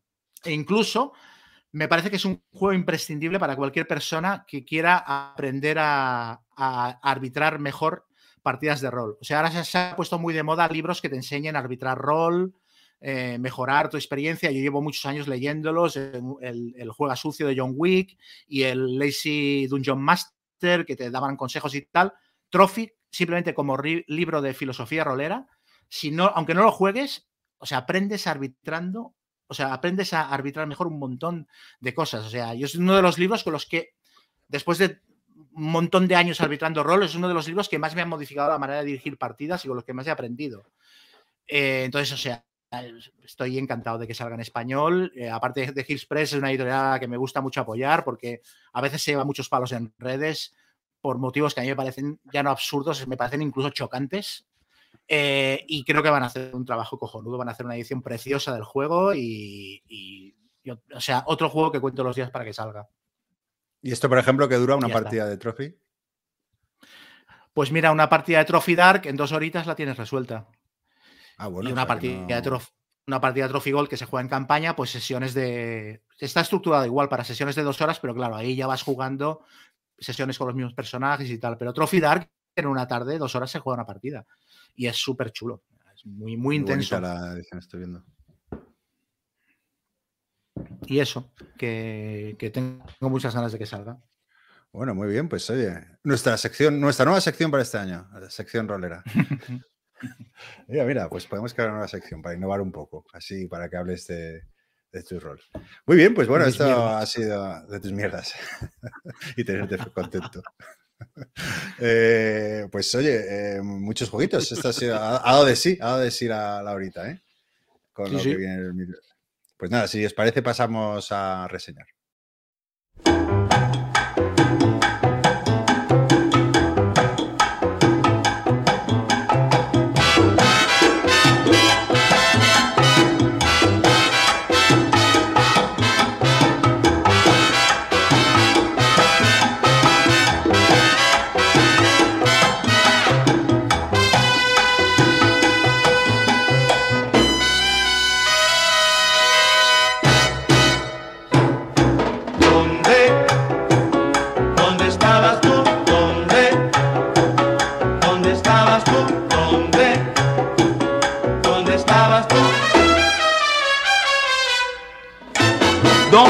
Estabas, José Inés, que ayer fui a buscarte, no te hallé, te llevaste los cueros, el quinto y el tres. Venga, ¿qué quiere empezar? Guilla, empieza tú. ¿Qué nos traes? ¿Qué has jugado? Venga, pues yo os voy a hablar de... ¿Qué he jugado? ¿Qué he jugado? Mira, voy a hablar de uno que Chema puso en su top 10 de, de los mejores juegos del año que no sé si ha podido volver a jugar. Él dijo que lo había probado tras una partida, que es el Cruzando el Límite. Mm. Eh, yo ya le he echado cuatro o cinco partidas y me ha parecido bastante gracioso. Tiene unas mecánicas. La idea es, estamos intentando destruir un sindicato criminal y cada uno de nosotros lo que hacemos es meternos dentro de la mente de los criminales a la vez que ellos cometen crímenes para ir consiguiendo información sobre este sindicato criminal para ver si al final de la partida logramos desmontarlo. Eh, las mecánicas son relativamente sencillas al fin y al cabo tú lo que vas a tener que cumplir con es cada turno eliges un criminal al que te puedes conectar, vas ganando influencia con ellos, porque cuanto más influencia tengas con los criminales, más fácil es para ti controlarlos y los representas con que tienes acciones especiales o incluso puedes hacer más acciones con ellos. Y vas a tener que cumplir una serie de misiones, que son eh, que este criminal tenga este arma y esté solo en tal localización, eh, que otro criminal tenga algo, vayas a su localización y se lo robas. Bueno, eh, son misiones relativamente sencillitas, no esta. Pero la gracia es la, perdón, una vez que cumples las recompensas que te dan, Tú eliges si quieres hacerlo a lo bruto o más pacíficamente. Más pacíficamente vas a conseguir más pistas y vas a poder conseguir más cosas para investigar y eh, de lograr derrotar al sindicato y lograr derrotar a, lo, bueno, sí, al sindicato y avanzar en los capítulos. El juego consta de tres capítulos y una desenlace final.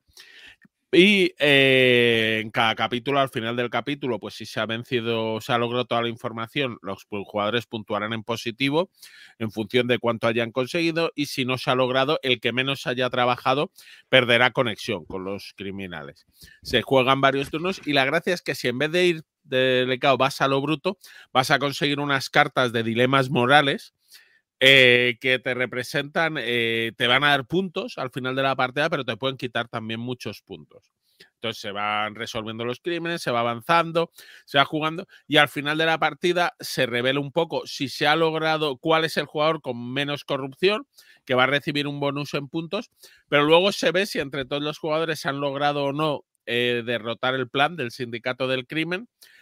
si lo han derrotado el jugador que más corrupción tenga, se, que se quitará toda la corrupción como puntos. Eh, mientras que si no lo han derrotado, le da igual. Bueno, ha, pues, se ha ido un poco por el lado oscuro, pero en el fondo, como no ha salido bien, ¿a quién le importa? Entonces, esa mecánica me ha parecido muy chula. Entonces, en el juego, pues tú tomas decisiones sobre, oye, intento cumplir los eh, que resolver esto, o me voy a lo loco a conseguir puntos y a ver si estos son aún más cafres que yo, y aunque salga, no soy el que más negativo se lleva.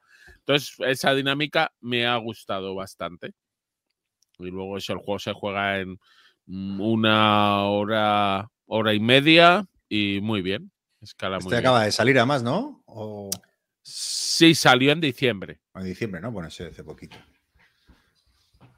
¿Y tú lo has jugado, Chema, o no? Que, sí. ah, bueno, sí, sí, lo metiste, claro. Yo lo puse en la lista. No, no, lo he podido volver a jugar porque me fui para Madrid y he estado todas las, todas las navidades eh, Volví hace 3 o 4 días de Madrid, pero sí, planeo volver a jugarlo porque me gustó bastante. Me pareció muy original. Muy bien, pues. Yo es eso, siendo la mecánica principal de cumplir misiones muy sencillita, pero el resto está bien llevado. Mm. Muy bien, muy bien. Y temáticamente pues funciona, ¿eh? O sea, para lo abstracto que es, está bastante bien implementado el tema.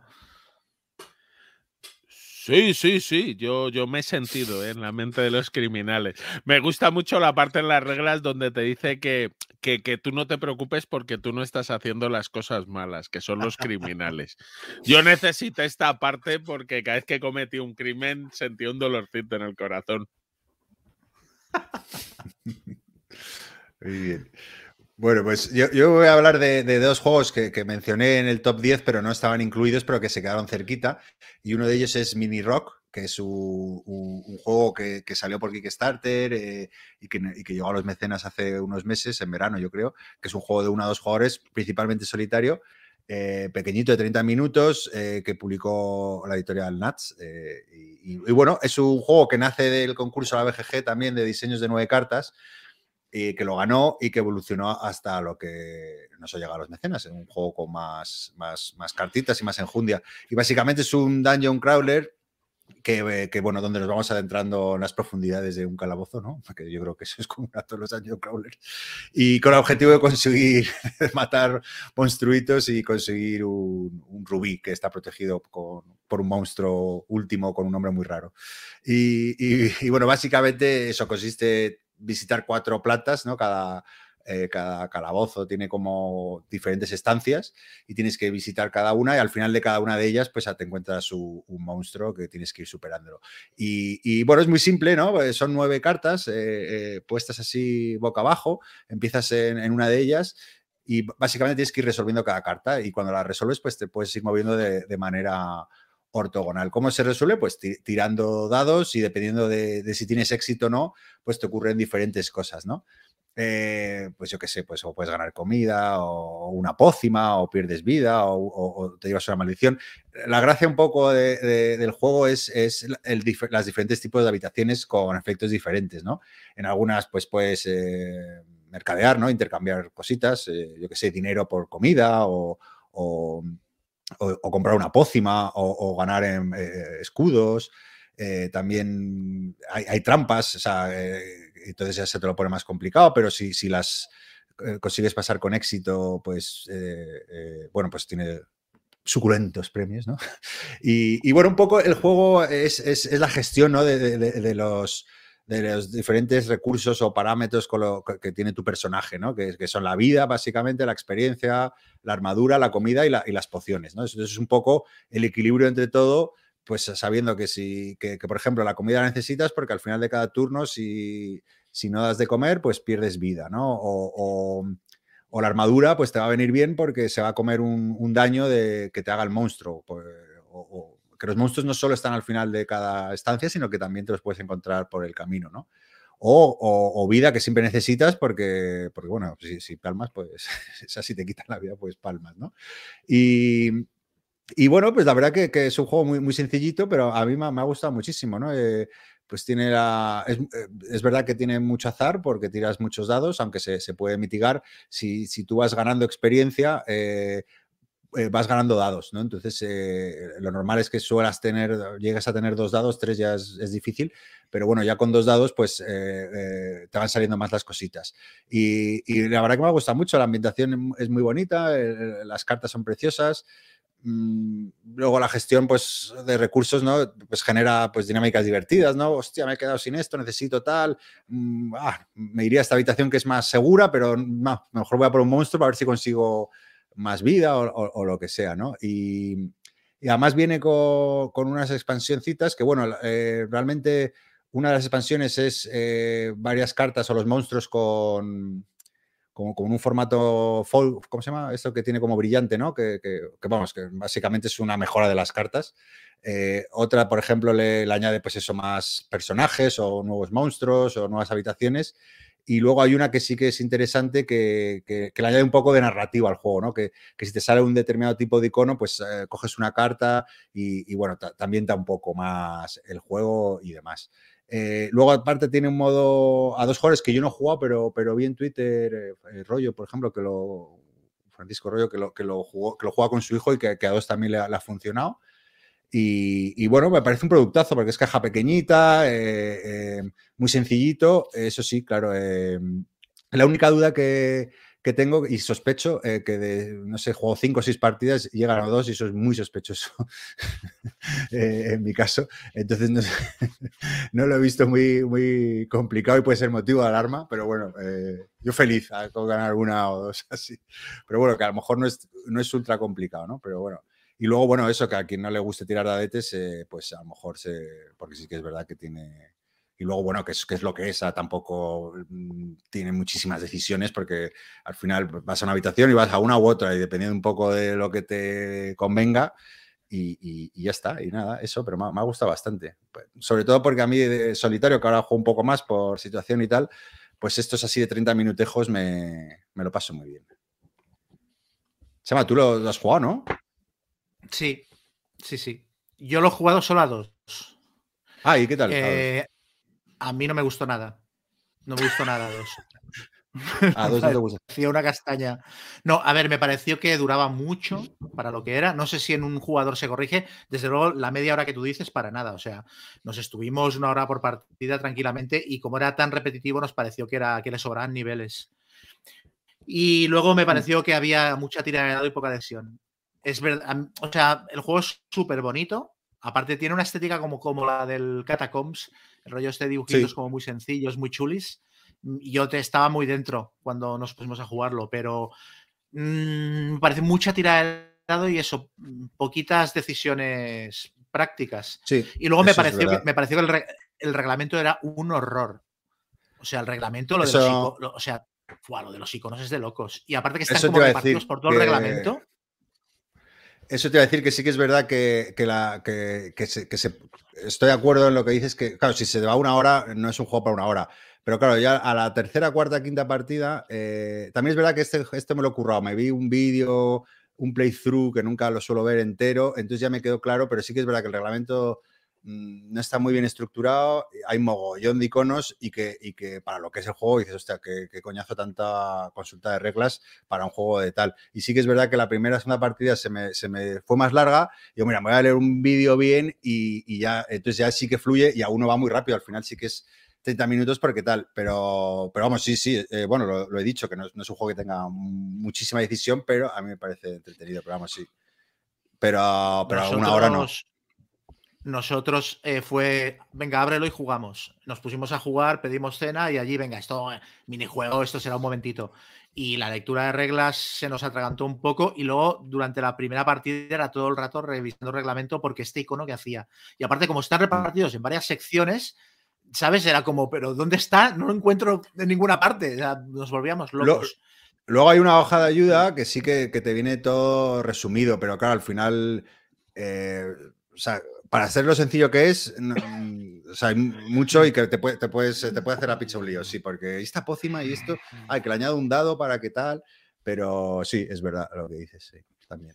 Pero mira, diciéndome esto, el juego no lo tengo yo, lo tiene mi, el, amigo que se lo trajo a casa. Le diré que me lo deje y lo probaré yo solo. Porque, a ver, claro, si es un juego de 20 minutos, media hora, sí que le veo sentido. Lo que nos dura a mm. nosotros es que era mátame, por favor, ¿sabes? Era muy, muy, muy largo se nos hizo. No, aparte sí que es verdad que, que, sí, eso, que son cuatro plantas que al final ha tiro dado paso, ha tiro dado paso, supero, subo track, bajo track. Que, pues claro, a mí me gustó por eso, porque 30 minutos y chimpum, y a otra. Pero es verdad que los 30 minutos lo he conseguido a partir de la tercera cuarta partida. Hmm. Muy bien, pues nada, eso era Mini Rock. Me por cierto, ¿no? sé si, sí, se pueden contar en distribución, pero me consta que había editoriales españolas interesadas, no sé qué habrá pasado. A mí me, contó el de Nats, que lo conozco en Essen, que, que, estaba casi firmado por una editorial española, pero no voy a decir nada porque siempre la cago y, adelanto exclusivas que no son mías. Pues eh, ese juego, ese juego que a mí no me volvió loco, eh, sí que sería interesante para la gente que, que le interese el juego, que se publicara en español porque lo que tiene es que, es que de importación sale bastante caro para lo que es. Es una cajita pequeña y cuesta, no sé si casi 30 euros, una cosa así. Hombre, pero viene, eh, viene, bien cargada, ¿eh? Ah, bueno, y una cosa es importante, yo sí, no sé quién lo sacará, pero, pero en la edición Kickstarter te venían los tableros duplicados, pero para dejar los cubitos. Y, y, o sea, que es maravilloso, que tiene como encaje los cubitos, porque ah, si no, te viene como una fila esto que se te mueve todos los cubos y es un coñazo porque tienes... Y, bueno, que, es fundamental que se te pueda quedar guardado el cubito porque si no... La edición que jugamos nosotros era normal y era un rollo lo de los cubitos que se te mueven encima de la lámina y tal, o sea que... Sí, sí, es verdad. Pues nada, Chema, cuenta tu... Pues venga, yo hoy voy a, voy a reseñar dos juegos sencillitos eh, porque, bueno, claro, en Navidades eh, toca mucho jugar parties y juegos familiares y sencillos y tal, y he estado jugando bastante a esto. Y el primero es un, es un minijuego de la, de la editorial esta Oink Games, de la que yo no he jugado mucha cosa. De hecho, yo he jugado este y el, uno que se llama Fake Artist Goes to New York, que es una risa. es una risa. Y, creo que es este, mejor juego. Y este. Este se llama Hey Joe. El de rap, ese, sí, ese, el de rap. Ese lo comenté ahí en Essen, que al final, ¿te acuerdas? Que, como era mi wishlist de Essen. Y al final lo vi en Essen y no sé por qué no lo pillé. Pues tío, qué bueno es, ¿eh? Pero qué bueno. A ver, cuenta, cuenta. Sin mucho. Es un juego, es un party que se puede jugar o cooperativo o por equipos. La temática es que los jugadores son, son un grupo de rap que está improvisando una canción de hip hop en una batalla de estas de hip hop a ver si consiguen ganar y tal. Entonces tienes que componer una canción improvisada.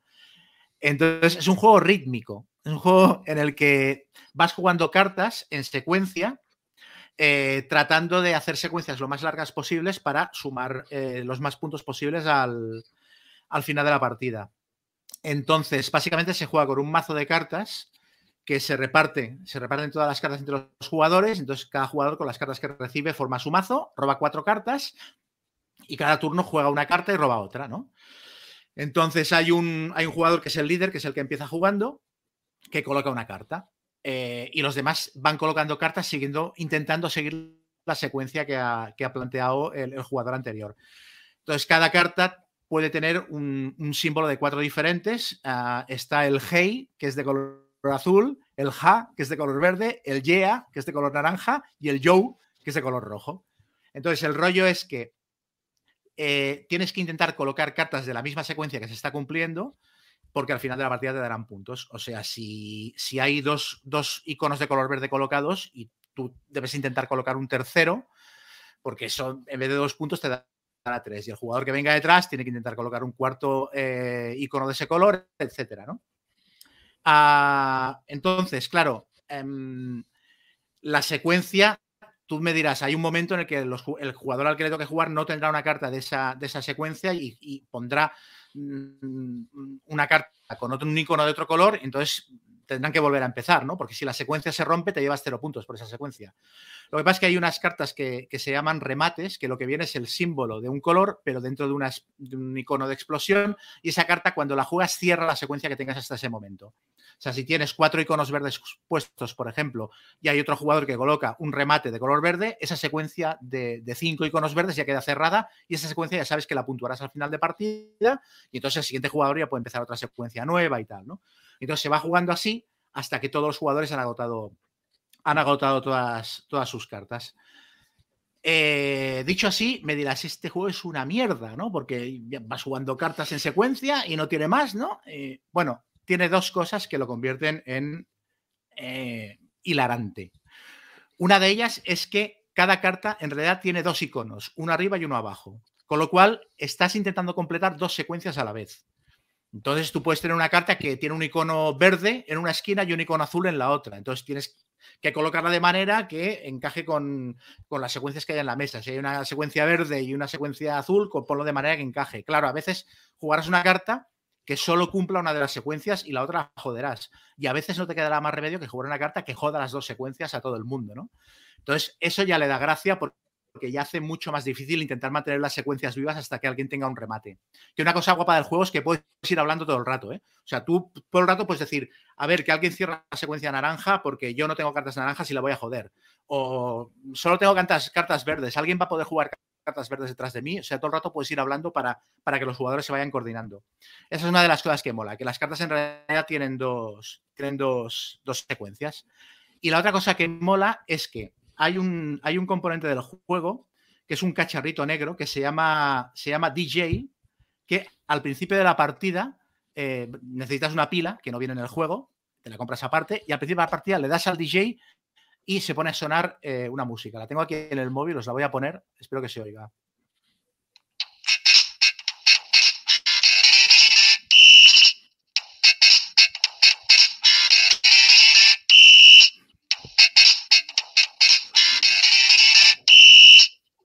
Nueva melodía para el programa. Sí, sí.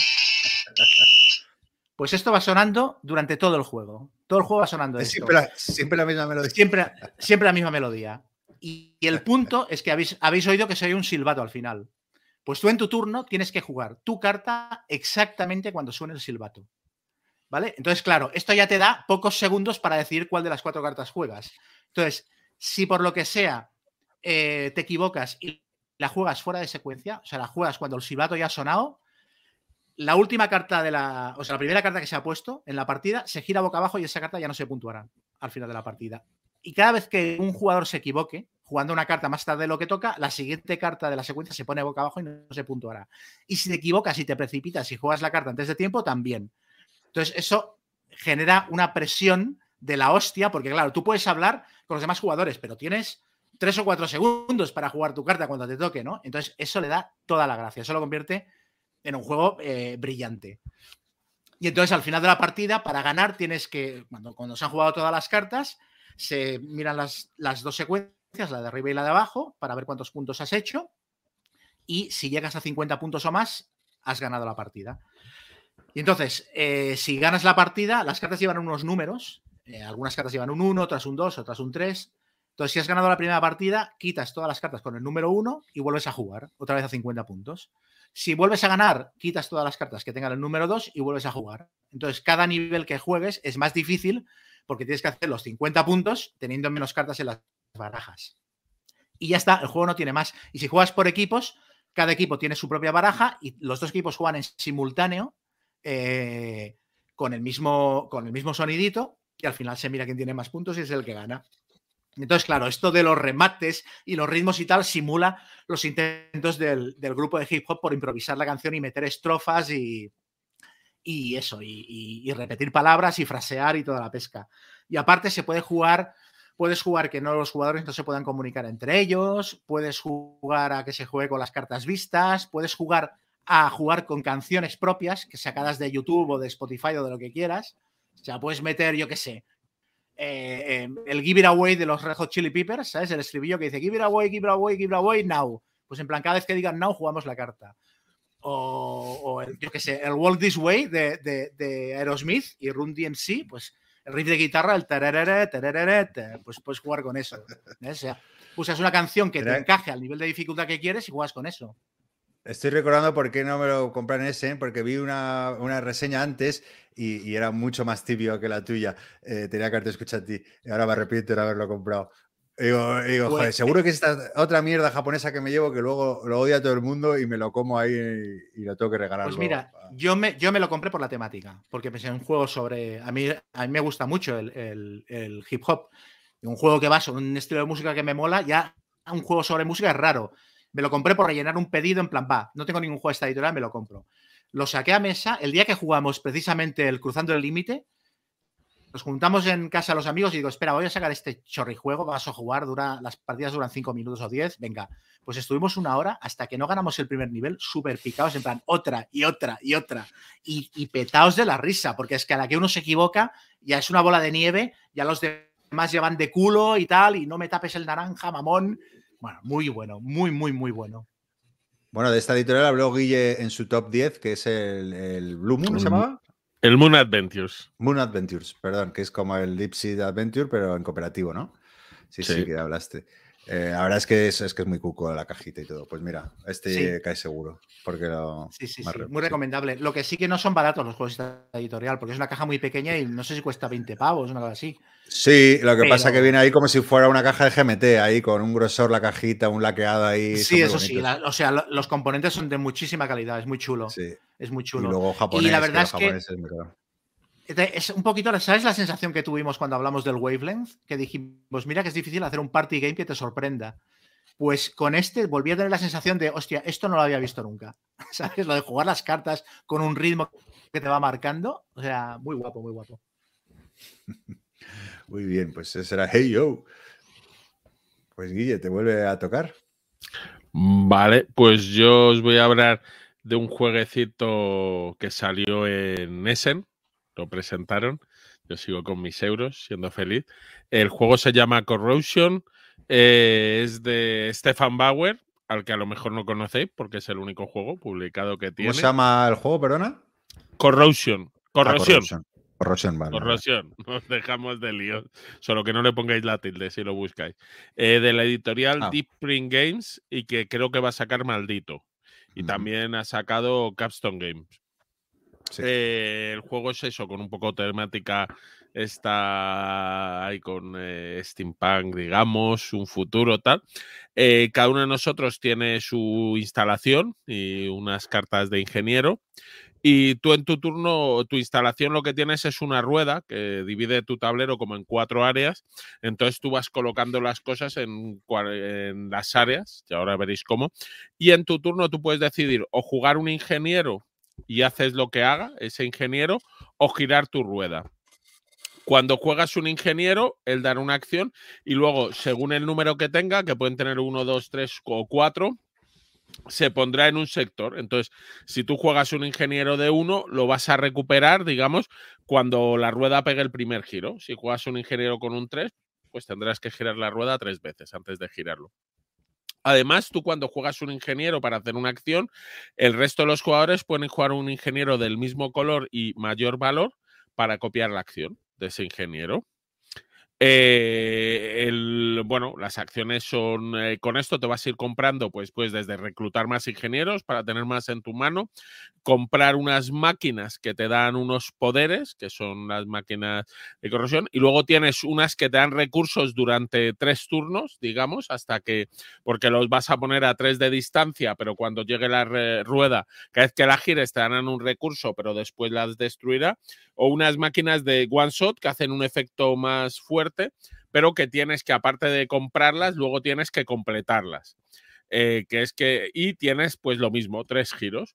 Entonces vas jugando un poco a, gestionar esto, tienes tus recursos. Es muy gracioso porque hay ruedas de eh, hierro que se van oxidando, entonces tú siempre que consigues una rueda de hierro la vas a poner en tu tablero en el 3, entonces cuando la rueda llegue las vas a perder o ruedas cromadas que estas no se oxidan y las tienes para toda la partida.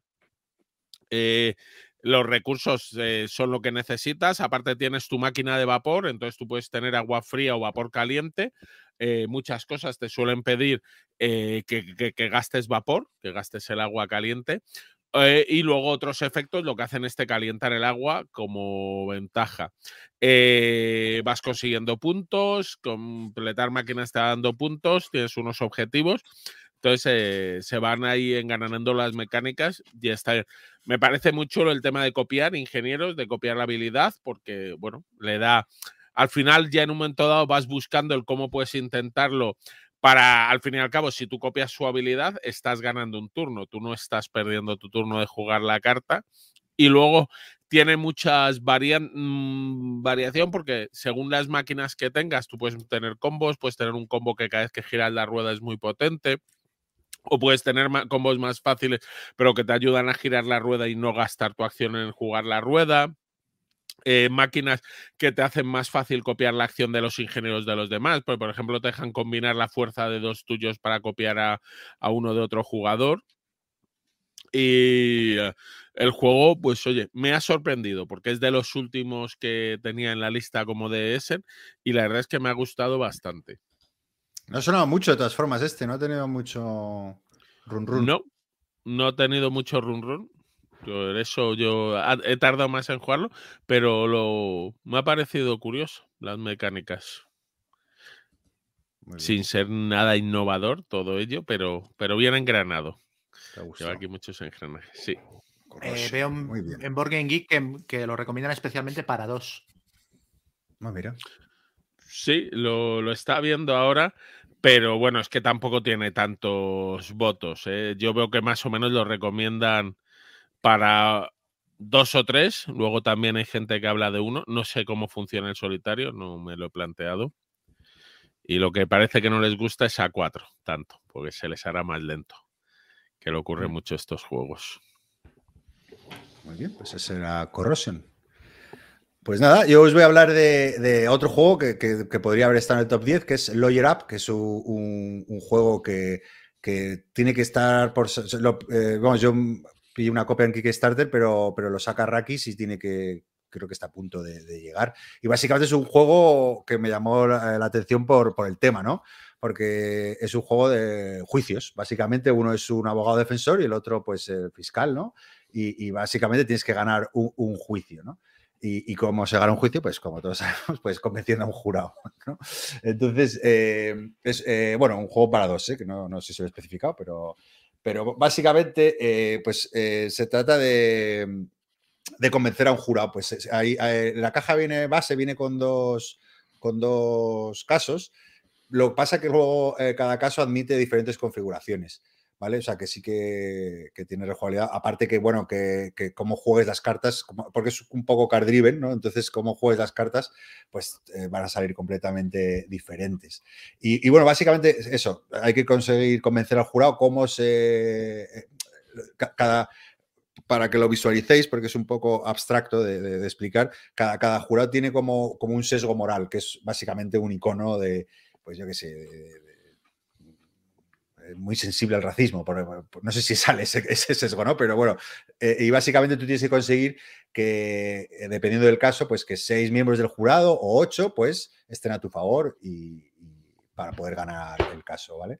Y, cómo, se, o sea, ¿cómo, ¿cómo, es la dinámica del juego? ¿no? Pues en cada turno sale, también hay una serie de testigos. Normalmente, dependiendo del caso, eh, hay tres testigos que son que presenta el abogado defensor y otros tres testigos el, fiscal, ¿no? Y, bueno, por orden de turno, pues, oye, sacas un testigo y tú tienes que intentar eh, ganarte aportar un argumento, ¿no? Mediante juego de cartas. tenemos que ir construyendo un argumentario eh, en el cual, pues, oye, le estamos convenciendo al jurado de que, de que nuestro testigo está diciendo la verdad y está aportando evidencias o demás esto lo cuento de forma un poco narrativa, así, o, como temática, pero, pero luego el, juego es mucho más abstracto de, lo que aparenta, por lo que estoy contando. ¿no? Y, y por, qué, lo digo? Porque básicamente em, eh, eh, estos testigos empiezan con una serie de iconos y tú tienes que ir macheando, o sea, tú vas jugando en tu turno una carta. Y, que tiene que machear uno de los iconos de, tu lado del juego sobre el testigo. Y así sucesivamente. Un, jugador juega una carta a otra y tienes que ir macheando iconos del anterior. Así dicho, puede sonar un poco, eh, eh, yo qué sé, eh, abstracto ¿no? o repetitivo. Lo que pasa es que, hay diferentes tipos de carta, hay tres tipos de carta y que, bueno, que admiten un poco más de alegría al juego, ¿no? De hecho, algunas ya tienen acciones y quítale no sé qué, eh, enterra eh, el arma del otro jugador y no, sé cuántos, o yo qué sé. Y aparte tienes en cada, por cada testigo tienes una ficha de objeción, es decir, si un jugador juega una carta, bueno, estas cartas tienen puntos de influencia que van sumando. Al final, eh, después de que el turno acaba, cuando uno ya decide pasar, ¿vale? Y se suma la influencia que tiene cada jugador, y, quien tenga más influencia, es decir, imagínate, yo tengo 17 de influencia y tú 12. Se resta, entonces yo tengo 5 puntos para mover a, un miembro del como yo quiera a los miembros del jurado. Hay miembros del jurado que, que, que, cuesta más movilizar la ficha hacia tu lado que otros, o sea, que vale que cada movimiento vale cinco puntos o tres. Y ahí está un poco también la gracia de, bueno, ¿a qué voy a por los jurados más, más duros o, o menos duros? O porque al final tú necesitas, tienes un objetivo, ¿no? Cuanto es más mejor. Y bueno, un poco esa es, esa es la dinámica del juego, ¿no? Jugar carta, ganar testigos, ganar eh, que te van a dar influencia para modificar en, eh, la opinión del jurado. Y bueno, es un poco. El, juego, eh, bueno, a ver, voy a empezar por, los pros.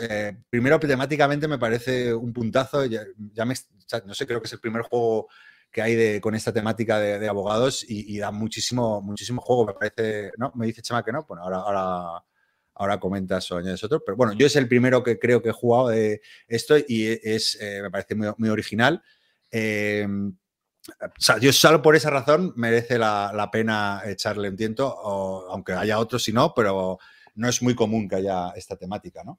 Eh, aparte,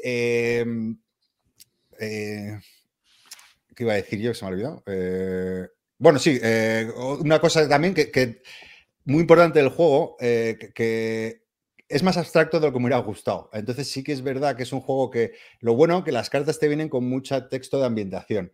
Entonces es un juego que invita a rolearlo. Si no, se convierte en un juego más que acaba siendo un poco repetitivo y mecánico, pero si tú te metes en el juego, si, si, si vas, si vas roleando cada carta, eh, protesto, señoría, ¿no? Eh, eh, el testigo me dice que, que encontró el arma en la habitación del mayordomo y no sé qué, no sé cuántos y tal. Entonces es una fiesta el juego, ¿sabes? Porque es, realmente es un juego que, que, que, hay que rolear. O sea, eso es fundamental. Entonces, si no te gusta mucho entrar en el flow, pues puede ser un poco mecánico. Sí, eso sí.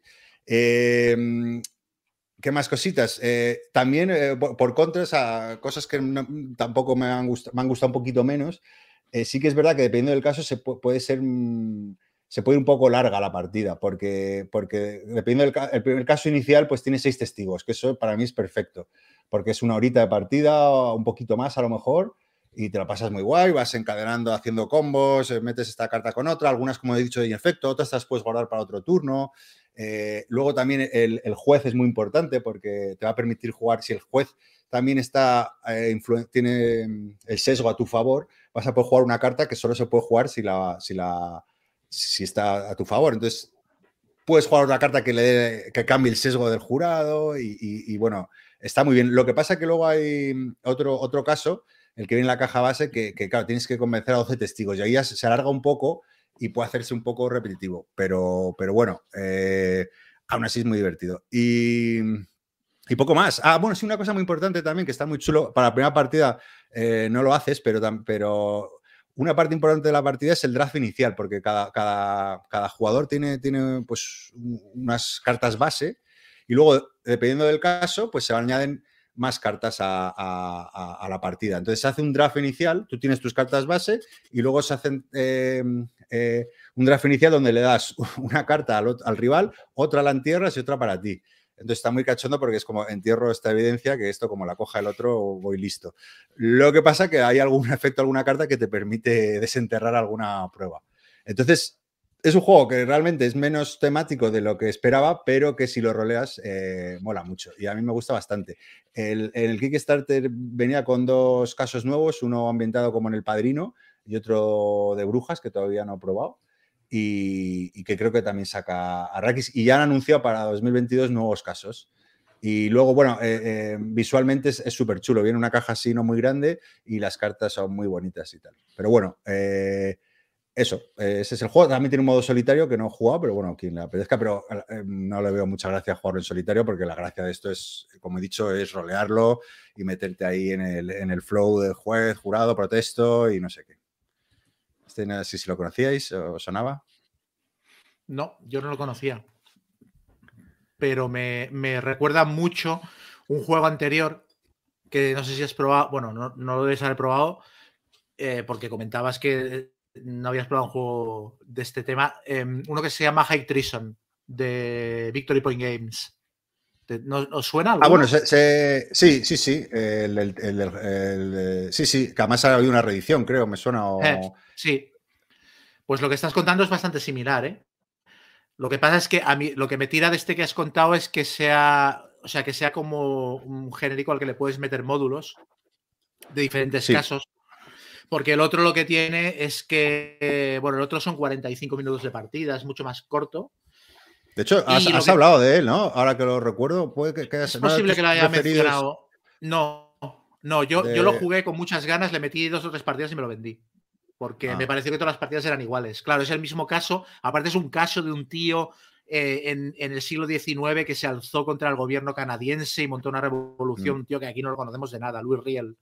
Y me pareció que las partidas eran muy repetitivas y me pareció que era un wannabe del, del Twilight Struggle. O sea, yo al final estaba como jugando a, mover tracks de mayorías y tal para llevarme a los miembros del jurado a mi lado y tal, pero me parecía que estaba jugando un, un Twilight Struggle en, peor, más rápido, pero peor, muy azaroso y tal. Lo que tenía chulo aquel juego es que cada carta, o sea, te estaba como dividido en fases, había la fase de elegir el jurado, la fase de, del, juicio y luego la fase del el speech final, los alegatos finales y tal. Y entonces la, cada carta, según en qué fase la jugabas, hacía un efecto u otro. Y también había el rollo de que eh, los del jurado tenían tendencias y entonces tenías que intentar machear la tendencia con tal. O sea, muy similar a lo que has contado. Pero y, he, mirado, he mirado los dos en Board Game Geek y tienen el mismo peso, casi, y la misma puntuación, y o sea, muy parecido. Ojo, pero, eh, con el, cuidado con el lawyer up, porque eh, o sea, sí que se convierte en muy repetitivo. Sobre todo, eh, eh, lo único que puedes hacer un home rule y en vez de 12 testigos, 6, porque se alarga. Y sobre todo, si no roleas, si no roleas, es un juego de bajo carta con este símbolo. Esto, sí, alguno tiene, o sea, tiene acciones y, a ver, la gracia está también en cómo gestionas tú tu mano de cartas, ¿no? En cómo vas a intentar combinar los iconos o sacrificar a lo mejor el tener una secuencia más larga por jugar una acción muy tocha que le quita al otro. Entonces eso mola porque al final es, tienes, recibes tu carta, a mí eso siempre me gusta mucho, ¿no? Que recibir tus cinco o seis cartas y cinco cartas creo que son y, bueno, a ver cómo, cómo planteo esto, ¿no? Eh, pues primero esta, luego tal, pero claro, si, si te lo tomas así como voy a machar iconos y luego juego esta acción, pues se queda muy, claro. Eh, entonces, y, fundamental meterte en el... ¿Y tiene decisiones? Eh, o sea, quiero decir, es que el otro también lo que me pareció es que tenía mucho azar. O sea, las cartas que robabas te podían crucificar sin que tú pudieras hacer nada.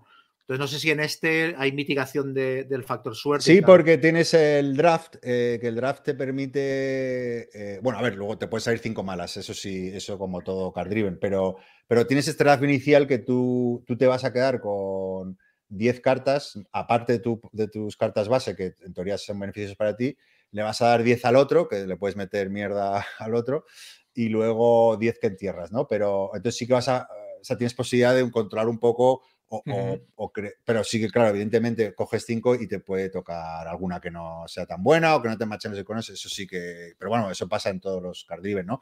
Pero ahí está también un poco la tensión de ver cómo, cómo tal. Pero bueno, en cualquier caso, es, es, es es un juego original, interesante y fundamental rolear. Pero vamos, tú con eso no tendrás problemas. No, no, yo ya me lo has vendido. O sea, ya te digo.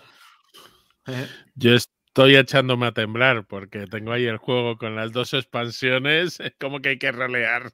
Bueno, este lo jugué con tu compañero de fatigas, con Mac.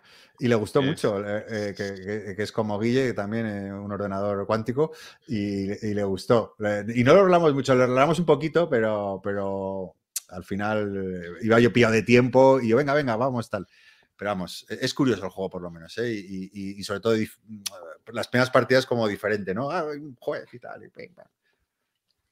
El de, el de Victory Point Games en teoría tenía que ser el primero de una serie sobre juicios famosos y, me llama la atención que no han sacado ninguno más y en cambio de, de, ese van a hacer una o han hecho una segunda edición hace poco y tal. Es que bueno, el de Lawyer Up eh, funcionó muy bien Kickstarter y, ha salido en varias ediciones. Eh, de hecho, bueno, eh, yo lo tanteé con la editorial, lo íbamos a firmar, pero el pavo es un impresentable, el tío este, el, Mike Ganate, que es el, diseñador del juego también. Mm. Y, bueno, era un jujas y dije, mira, quédate con tu juego, pero he dicho esto, es, es, un buen juego, no por eso no lo voy a decir. Pero bueno, y, y, sí que merece la pena, yo creo, una edición español, precisamente por lo que cuento, que que es un juego que se puede jugar de manera muy mecánica, pero que si te metes en él, hay mucho texto de ambientación, además bastante. O sea, cada carta viene con. Y luego, eh, eh, la historia tiene. Sí que es verdad que luego te vas perdiendo porque vas metiendo tal, pero si la sigues, ya tiene un inicio y tiene un fin y tiene una lógica, ¿no? La, narrativa de, cada caso. Y eso mola. Iba a decir que si hiciera una edición español, molaría que metieran juicios famosos de aquí. Pero no me quiero meter en camisas de 11 varas. Voy a hacer un comentario que mejor me la ahorro. No, pues daría juego, daría juego. Eso sin duda. Muy bien, Chema, pues eh, acaba tú. Venga, pues el segundo juego que de hoy es Parks, que ah, es un juego que, yo lo tenía desde hace mucho tiempo, pero lo tenía en inglés, no lo había jugado y ahora que ha salido la edición en español aproveché y se lo, volví a comprar en español con la expansión para, se lo regalé a Keka, la edición en inglés pues mira, nos la venderemos o algo haremos con ella, no lo sé. Ah, pues eh, es un juego. la vendes igual te. Bueno, a ver, primero habla. Sí, ya, ya. A ver, pues mira, lo voy a dejar mejor de lo que. No, me, ha gustado, me ha gustado. Estoy a punto de no comprársela porque en realidad eh, me podría haber comprado la expansión en español y tal. Me da pereza. Aparte, como igual jugamos con sus críos y tal, pensé que tenerla en español era mejor. Eh, bueno, es un juego de. de unos excursionistas que van eh, recorriendo rutas y visitando parques nacionales de Estados Unidos acumulando recursos por el camino para poder visitar esos parques nacionales y haciendo fotos a los animales y toda la pesca. Eh, se juega a lo largo de cuatro rondas, que son las cuatro estaciones del año, y al final de la partida gana el que tenga más puntos de victoria, que los puntos de victoria principalmente los ganas por visitar parques y luego también por sacar fotos, que son unos tokens que te dan un punto de victoria cada una y tal, y luego hay una carta de, de año, que es una carta de, que te da un objetivo secreto, que si lo cumples al final de la partida la revelas y te da algunos puntos extra. Y esto le da un poquito más de gracia a la puntuación, porque si no, simplemente tú irías a por los parques que te dieran más puntos y a correr, ¿no? Pero la carta de objetivo secreto te obliga ya a trazar una estrategia diferente. Ah, entonces, aparte de esto, hay.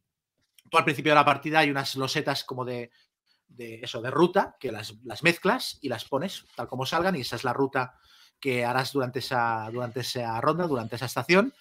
Y cada, cada estación adicional metes una especie de losetas avanzadas que hay, vas metiendo una más en cada estación, con lo cual cada estación posterior será más larga y las losetas serán como más completas, te, permitirán hacer acciones más, más avanzadas. Entonces, en tu turno, tú lo que haces es, eh, los, todos los excursionistas empiezan en una punta del recorrido este de losetas y tú puedes coger tu excursionista y moverlo a cualquier loseta del recorrido. La única regla al respecto es que no puedes moverlo hacia atrás, siempre tienes que moverlo hacia adelante. Y entonces en cada loseta cuando llegas recoges los recursos que te dé la loseta y, hay una acción especial que puedes hacer, que es eh, cambiar una, unos recursos por otros o, coger un parque y reservártelo para que no te lo quite el otro jugador y poder visitarlo más tarde o hacer una foto o tal y eso te va dando fichitas y puntitos y toda la pesca. O comprar equipo que también puedes comprar cartas de equipo que las cartas de equipo por lo general te ofrecen descuentos para comprar otras cartas visitar parques etcétera o te dan recursos gratis y tal y entonces la, segunda restricción que hay al respecto a la hora de moverte es que no te puedes mover a una loseta en la que ya haya otro excursionista. Entonces tienes una, un marcador de fogata que lo puedes gastar una vez por ronda para moverte a una, a una loseta en la que ya haya otro, otro excursionista. Entonces, como mínimo una vez durante la ronda te podrás saltar esa, esa regla, porque una de las estrategias del juego es irle tapando las losetas buenas a los otros jugadores para que no puedan hacer sus combos y no puedan conseguir los recursos que necesitan.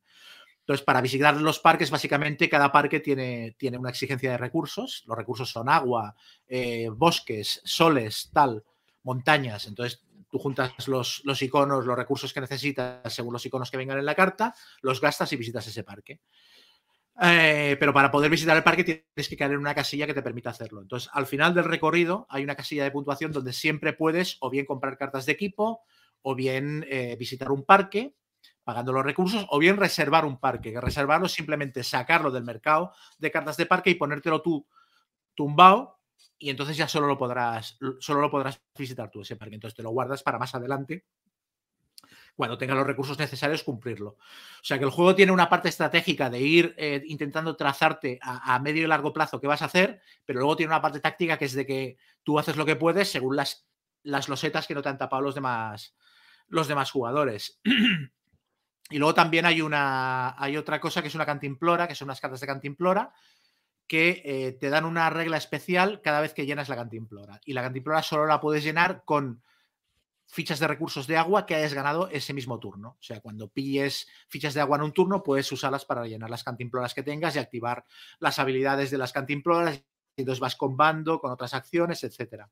Y bueno, básicamente eso, te vas montando un motorcito a base de equipo, cantimploras eh, y tal, para ir visitando parques y ir acumulando puntos, puntos de victoria. El juego no tiene más. Con, la, con el rollo este que te mueves por el, por el camino de los setas y que no puedes ir ni hacia atrás ni ocupar los setas que ya estén ocupadas. Has em, explicado el, base, ¿no? El base. Ahora voy con la expansión. El juego, em, el base es un juego muy amable, muy sencillo, muy contenido de tiempo. Eh, es precioso gráficamente.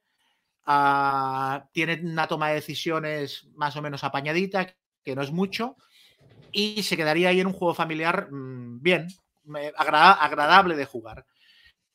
Y luego está la expansión que para mí lo convierte en un muy buen juego. La expansión me parece que es poco menos que imprescindible para un jugador como yo. O sea, quiero decir esto para jugarlo eh, con tus padres o con tus hijos eh, en familia. Con el básico tienes más que suficiente. Para nosotros, que somos más exigentes y que tenemos bastante más callo, la expansión me parece fundamental. La expansión le añade más rejugabilidad y le añade más toma de decisiones. la expansión, eh, lo principal que lleva es que lleva los parques tienen acciones inmediatas. Cuando tú visitas un parque, se dispara una acción adicional, o sea, tú pagas los recursos, te quedas el parque y entonces te permite hacer una cosa gratis el parque. Con lo cual puedes empezar a comprar acciones, mezclar el parque con el equipo que tienes, con las cantimploras y tal y cual, puedes hacer acciones súper tochas de, de, conseguir recursos, me los vendo, me compro esto, pillo un parque, no sé qué, y eso lo hace mucho más dinámico. Eh, luego, aparte, hay unas tiendas de campaña que se colocan en las losetas del camino, según el número de jugadores, en una loseta u otra, y, hay, una, hay un tablerito alternativo de, acciones alternativas. Y cuando caes en una tienda de campaña, en vez de hacer la acción de la loseta en la que has caído, puedes gastar la tienda de campaña para hacer una de las acciones alternativas. Y de nuevo, pues compararlas unas con otras. Y aparte, cuando gastas la tienda de campaña, los demás jugadores ya no la pueden usar y tal. Entonces, tiene muchas más decisiones inmediatas, tiene muchas más combos y le da muchísima más eh, profundidad al juego. Luego, los objetivos secretos que he dicho antes, en el Parks básico tú robas dos al principio de la partida, te quedas uno y ya está. Ese es el objetivo que cumples. con la expansión tú puedes comprar objetivos adicionales durante el juego y puedes descartarte de objetivos que tenías y que digas, esto no lo voy a cumplir nunca. Con lo cual, puedes modular mucho más a qué vas durante la partida. Y, según en qué orden salgan los recursos y los objetivos y tal, hay partidas que salen a muchos puntos y hay partidas que.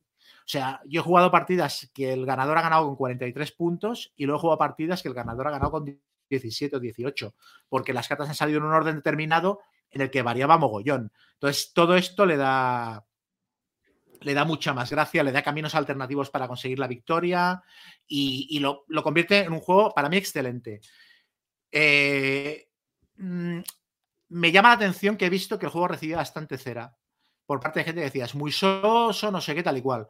A mí me parece un juego muy bien diseñado. Lo que creo es que uno tiene que saber en dónde se mete y con quién juega. Entonces, eh, hay, para mí hay diferencia entre un juego que es malo o un juego que no es para ti. O sea, por ejemplo, eh, eh, hemos hablado mucho del, Marvel United a lo largo del programa. Marvel United es un juego que a mí se me queda corto, pero como juego colaborativo para jugarlo con según quién, para jugarlo con gente que haya jugado poco o con, chavales o, para buscar un juego cooperativo que funcione en automático, es, es, un juego que no le puedes sacar un pero. Es un juego que es evidentemente está bien diseñado. Y Parks creo que es lo mismo. Parks creo que es un juego muy bien diseñado, que a ti se te puede quedar corto o te puede parecer que no es tu estilo, pero yo no creo que le puedas sacar punta, sobre todo si lo juegas con la expansión, que le da muchísima profundidad al juego.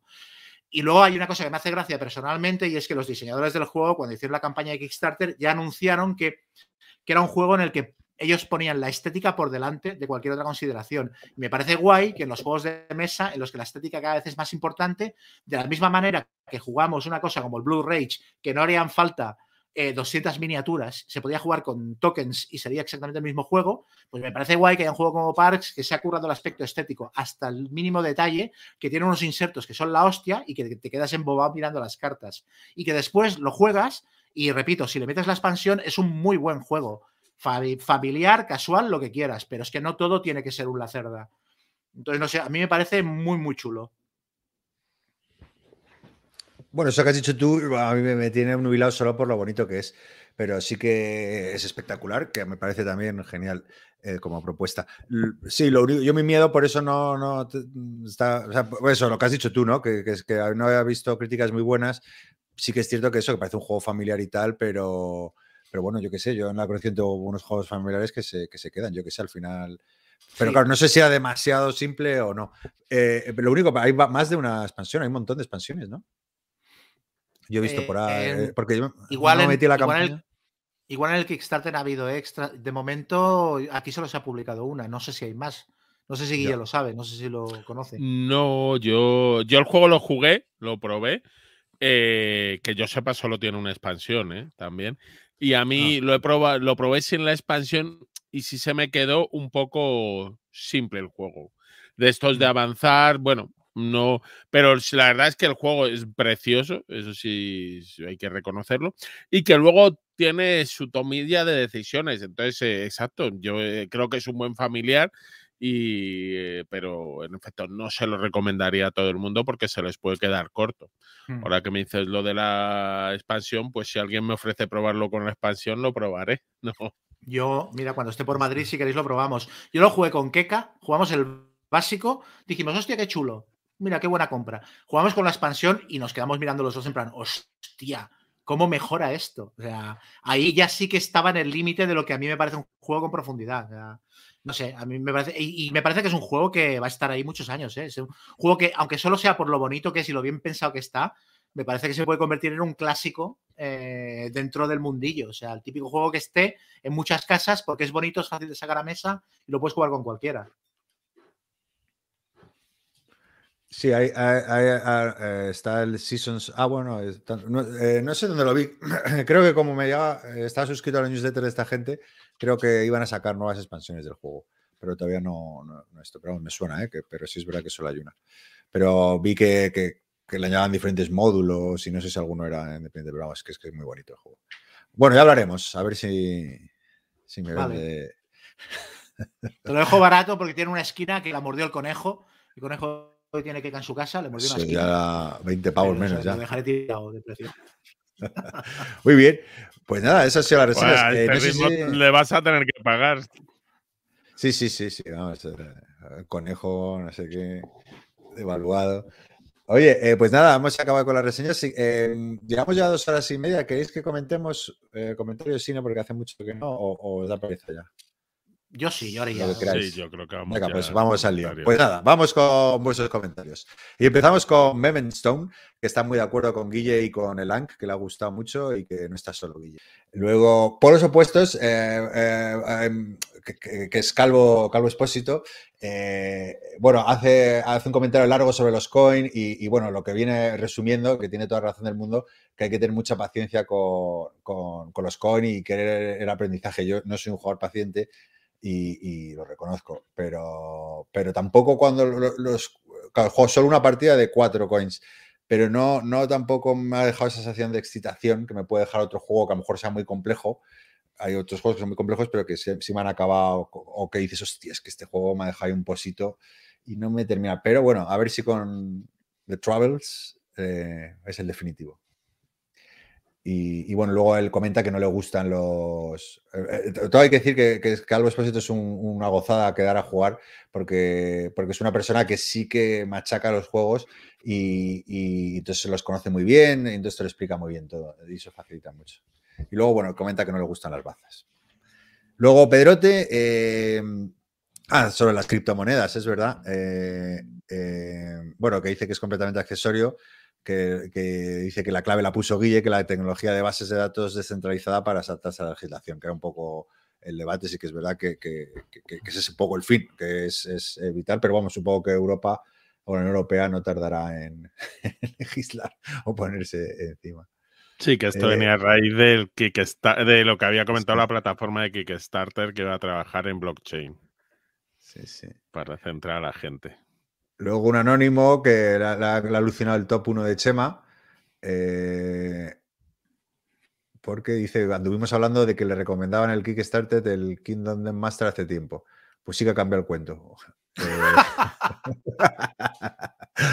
eh, eh Ah, bueno, es, que no dice, claro, quién es, pero dice, si alguna vez os dan ganas de, darle al, al Master, que se lo digamos a Michael y montamos algo. O sea, tiene que ser de Madrid. Pero no has puesto tu nombre, ¿no? podemos identificarte. Pero bueno, gracias por el comentario.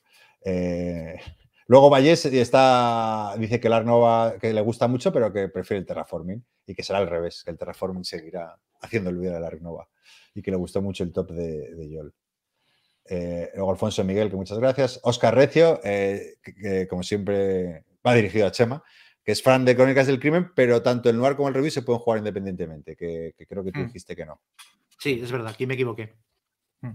Sí, es que yo el, Crónicas del Crimen eh, lo jugaba con la copia de un amigo y él traía a casa el material y jugábamos. Entonces a mí me, me había parecido que, que, eran expansiones, vamos. Luego, bueno, comentarios de agradecimiento, gracias a vosotros por escuchar. Eh, Captain Crash eh, comenta, Chema, si algo, ¿se sabe algo sobre el futuro de Space Hulk? ¿Que sea algún plan a, vista, alguna edición aniversario o algo?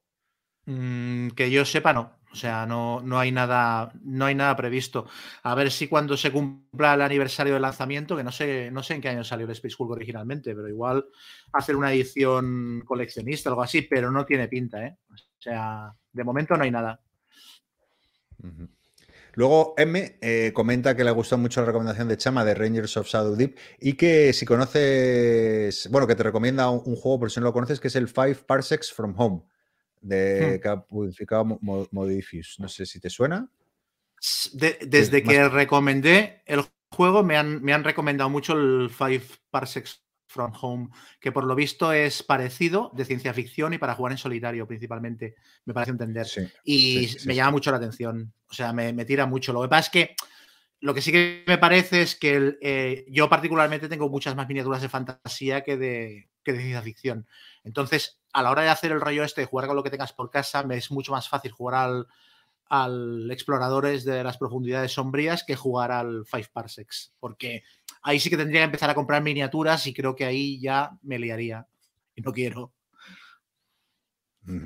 Pues eh, luego, bueno, te, echa en cara que siempre recomiendas juegos que están sold out. Así que no, no sé por qué lo dices, sí, sí, muy bien. Luego Pablo Pazo, un, clásico oyente del programa, eh, ha hecho algo curioso que me, ha hecho gracia, que ha hecho su, en base a, nuestros top, ha hecho su propio top. Eh, entonces ha puesto en el 1 a Kulami, el 2 Polis, 3 Valle Secreto, 4 Pradera, 5 Tritarquia, el 6 Roma contra Galia, 7 Coffee Traders, 8 Cruzando el Límite, 9 Ark Nova y 10 Cascadia. Y así y nos ha dado amor O sea, se ha basado en, nuestros tops para hacer el top De, nuestros tops. Qué bueno. De lo que dice, o sea, de todo lo que ha contado, dice, este es mi top de, la curiosidad que la desperta, porque no ha jugado a todos. Ajá. Está gracioso. Luego Betsunin eh, eh, indica que el Shipwreck Arcana que se puede, es verdad, que, que, se puede bajar, descargar uno de los archivos print and play eh, yo pasa que no, no, no, no soy muy dado a, bajar en Print Play porque soy muy vago para, yo que sé, luego tunearlos y ponerlos y tal. Pero bueno, oye, eh, eh, quien, quien, interese es verdad que lo tiene la propia web de la editorial para bajárselo. Voy a hacer yo una, una, retematización con nazis y, ya, está. ya está. un anónimo de los recomendadores del Cuco Kiko llega ahora a Pradera, en los mejores cines. Sí, sí. Socavando mi, prestigio. Exacto. Guille Santana, el Bowling Blitzer, ¿cuándo sale? sí, sí, es un troleo porque si no es un troleo. Es troleo, ¿no? Ah, es un troleo. lo, mejor es que no estés seguro de si es un troleo o no. O sea, ah, el cerebro no ha fijado en, los nombres. Jamás, never ever, never ever. Es posible. Bueno, eh, Enrique ya nos dice que tiene un problema, que, está haciendo limpieza de ludoteca y también nos plantea un dilema, si le podemos ayudar a, decidir con cuál quedarse y cuál deshacerse. Entonces, eh, a ver, Guille, entre Notalón y Tiburón 2. Tiburón, sin el 2, que eso es el, segundo dilema. ¿Seba? ¿Notalón o Tiburón? tiburón, Tiburón. Pues tiburón por goleada. Yo también te recuerdo tiburón. Entre el bank de dados y pico pico. O el dados zombies. Es la tercera. Ah, y dados zombies 3. Es verdad, hay tres opciones aquí. Yo voto con el pico pico, me quedo. Yo, con el dados zombies. ¿Chema? Yo el pico pico. Ah, vale, pues mira, otro pico, pico, 2 a 1. Memoir 44 o Wizard Kings de Columbia Games. Memoir 44. Mm, memoir. Memoir, sí. Vale, vale. Este, este va, a, lo mejor. ¿Hansa Teutónica o Race of the Galaxy? vamos. Este duele. Galaxy, yo, vamos, yo no tengo este la menor duda. El Race for the Galaxy, sí, pero duele, ¿eh? que el otro es un juegazo. Yo diría Hansa Teutónica, fíjate. Pero tampoco los he jugado mucho los dos. ¿Etnos o Samurai? Esta es buena, ¿eh? Esta es difícil. Hostia, hostia. Hostia, esta es muy chunga, ¿eh? Esta es muy chunga, sí, esta es muy chunga. Yo me quedo con Samurai por, por Nicia y porque lo conocía antes, aunque bueno, es que no sé. No, o sea, me, quedo con Nicia. Yo Etnos por la cantidad de jugadores que admite, que no muchos mm. juegos admiten hasta seis. Eso es un buen. Yo me lo, yo, hostia, qué difícil. Yo me los voy a quedar los dos y, y descarto los dos siguientes. los dos siguientes son Tainted Grail, eh, Viajes por la Terra Meda o Blackstone Fortress, Warhammer 40.000. Yo también. Yo me, quedo con el Blackstone, yo me quedo con el Blackstone Fortress y así descarto los otros dos sin problema. Yo viajes por la Tierra Media, me quedo. Yo también, es porque es el único juego. Eh, eh, ¿Criaturas de serie B o London After Midnight? Yo criaturas de serie B que me, gusta más de jugar hace poco. Yo el criaturas porque el otro no, no lo he jugado. Yo el London After Midnight, que lo he jugado muchas veces y lo saca mi editorial. Ah, pues ahí, muy bien. Smash Up, Tiranos de Underdark. Tiranos de Underdark, sin duda. Tiranos sí. de cabeza. Tiranos, sin dudarlo. Y el noveno, eh, Tikal versus Rescate. Yo claro también tenéis Tikal. Yo Tikal. Tikal. Sí, sin duda. Aunque Rescate es un buen juego, ¿eh? eh una de las tipo ahora que está de moda los solitarios, que es un juego que, que 45 minutos para jugar en solitario está muy bien.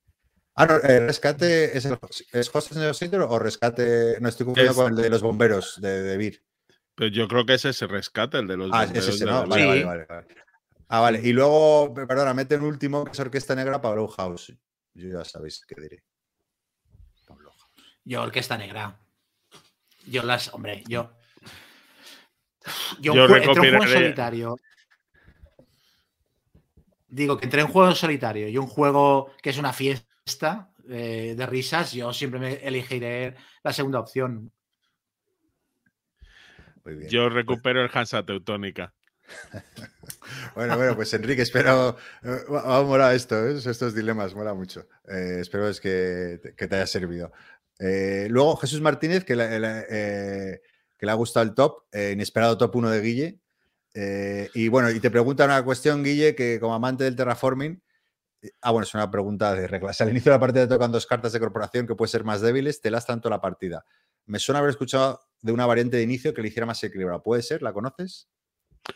No conozco la variante, yo probaría, porque oye, tienes que elegir entre las corporaciones, las 10 cartas de inicio y demás, pero te recomiendo el de si no te gusta ninguna, se le dices a tus compañeros y roba dos más, que, que este mundo hemos venido a pasarlo bien, no a ser hasta el 100% estrictos con las reglas. Pero yo, yo lo intentaría, porque a veces cosas que te parecen más débiles te sorprenden. Sí.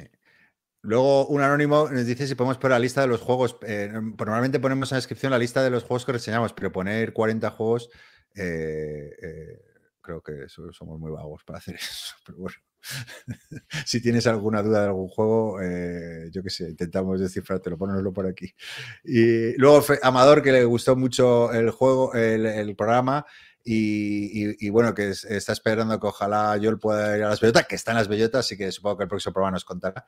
Y, te pregunta, Chema, si recomiendas la expansión del Alien Covenant, de Legendary Encounters, que el base de, de cabeza. Es la mejor expansión es, el mejor escenario.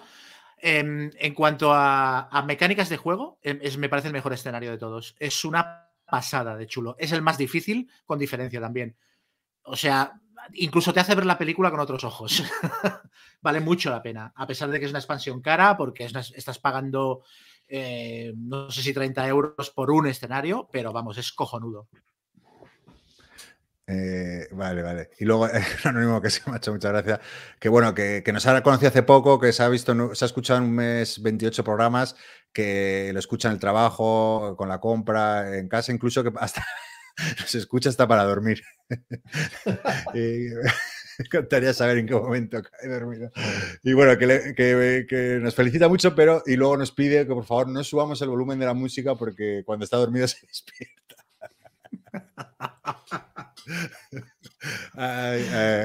Hecho muchas gracias. Lo único que aquí es que somos un poco mancos con la, con la, Teníamos un programa muy bueno que sí que se podía modular muy bien el volumen de todo y estuve trasteando, pero luego se acabó el periodo de prueba y había que pagar 200 boniatos y ahora cogemos uno gratuito y tal. Y, ah, pero bueno, es verdad que eso de repente muy fuma. A ver si consigo, le dedico más tiempo a, a liberarlos estos, que ya yo ya no, no lo edita por pero bueno, qué coño, que lo vuelva a editar yo, que era muy buena, mucho mejor que yo. y, bueno, eh, Andrés Aldeño, que qué pena el de Aliens, que, que, bueno, dice que qué increíble que el Space siga siendo la mejor versión de la segunda peli. Y por último, Space Boy, video tocho. Que no, que, no falte, ya hacía tiempo que no. Como siempre. Y luego en la BGG nos han puesto un par de comentarios antes de que se despida Gonzalo. Eh, uno es Midnight Panther, que nos felicita por el top, que define como lisérgico, interesante, porque le parece curioso la pluralidad de opiniones. Eh, nos dice que hay muchos videojuegos que son mejores que el Destin. Bueno, está bien. A Chema te recomienda probar el Forest Grave, que ese yo sí lo he leído, que es también de estos juegos que juegas con lo que tienes en la caja de zapatos. Y también te pide un vídeo tocho del Bleed Dungeon Bowl 7 Arena, que dice que el mundo lo necesita. Oye, no habíamos hecho una apuesta para que Chema hiciera un vídeo tocho si la perdí o no sé qué. Me suena, me quiere sonar. ¿No? ¿No te hayas comprometido o lo he soñado? No recuerdo yo esto, no sé qué me hablas. Unas pesadillas recurrentes de que nos jugábamos un vídeo, no sé. y bueno. Puede ser. Y luego que Sergi Montaner dice que qué clase de pactos o crímenes cometes, Chema, para conseguir esos juegos inencontrables.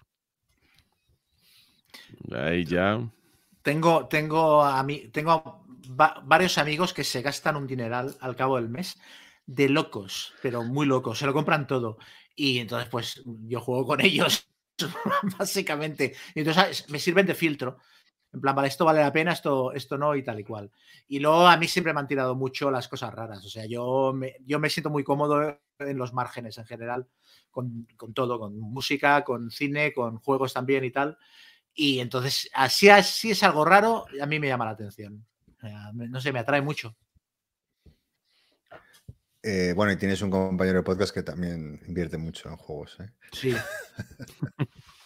El que, bueno, lo de, lo de Guille ya es de, locos. Una estatuita. Lo bueno es que los juega. Lo bueno es que los juega. Eso, no compra, sigue jugar. Muy bien, pues bueno, esos han sido los comentarios. Eh, eh, muchas gracias por estar ahí, chicos. Si queréis ir despidiéndos y. Guille. Bueno, yo, pues Dale, Guille, dale, que yo. No, dale, Chema. No, yo, yo quería decirte dos cosas, Gonzalo. La primera es que no sé qué has hecho con la cámara, que te he estado viendo a ti todo el programa. O sea, a, Guille no lo veo.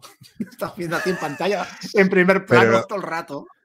Pero, ah, pero yo, claro, yo, mira, a ver, ahora ya no. Ahora ya nos vemos. ah, pero yo pensé que cada uno podía ponérsela como quiera.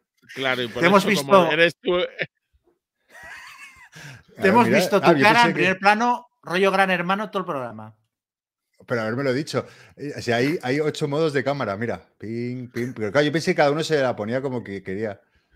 Y, no, pues Nos, has, nos, has, monigoteado bien. Y mira que he dicho que, no, me quería ni, no me quería ni ver. Has hecho un alegato de defensa del mambo que creo que, se ha cortado y no se ha oído. O sea, justo se estaba cortando la voz. Cuando estabas contestando a un oyente que decía que el ah. mambo no sé Ah, no, que, el mambo es alegría y, eso es lo que se intenta transmitir en el programa, eh, alegría. Y luego eso que, que a mí me gusta mucho, lo, eh, más que los juegos de música, la música, soy muy melómano. Entonces, es que estaba como, como sorprendido de que me gustara el mambo. Me gusta todo género de música. Y la música latina, por supuesto soy de origen latino, ¿cómo no me gusta la música latina? Sangre y azúcar. Pues esa ha sido mi despedida, básicamente. pues nada. pues nada, eh, Guille. Pues nada, a todos, oye, es que gracias por escucharnos y como digo siempre, que disfrutéis jugando, que, los juegos son muy divertidos. Pues nada, eh, muchas gracias por estar ahí y nos eh, esperemos que os haya gustado este primer programa de nuestra tercera temporada, cargada de sorpresas. es que tenemos que Hostia, cargada de sorpresas, dice. Una nueva sección de rol que hemos a improvisado y que, me mola, me mola que haya. ¿eh? y nos vemos en el siguiente programa. Muchas gracias por escucharnos de nuevo. Adiós. Adiós.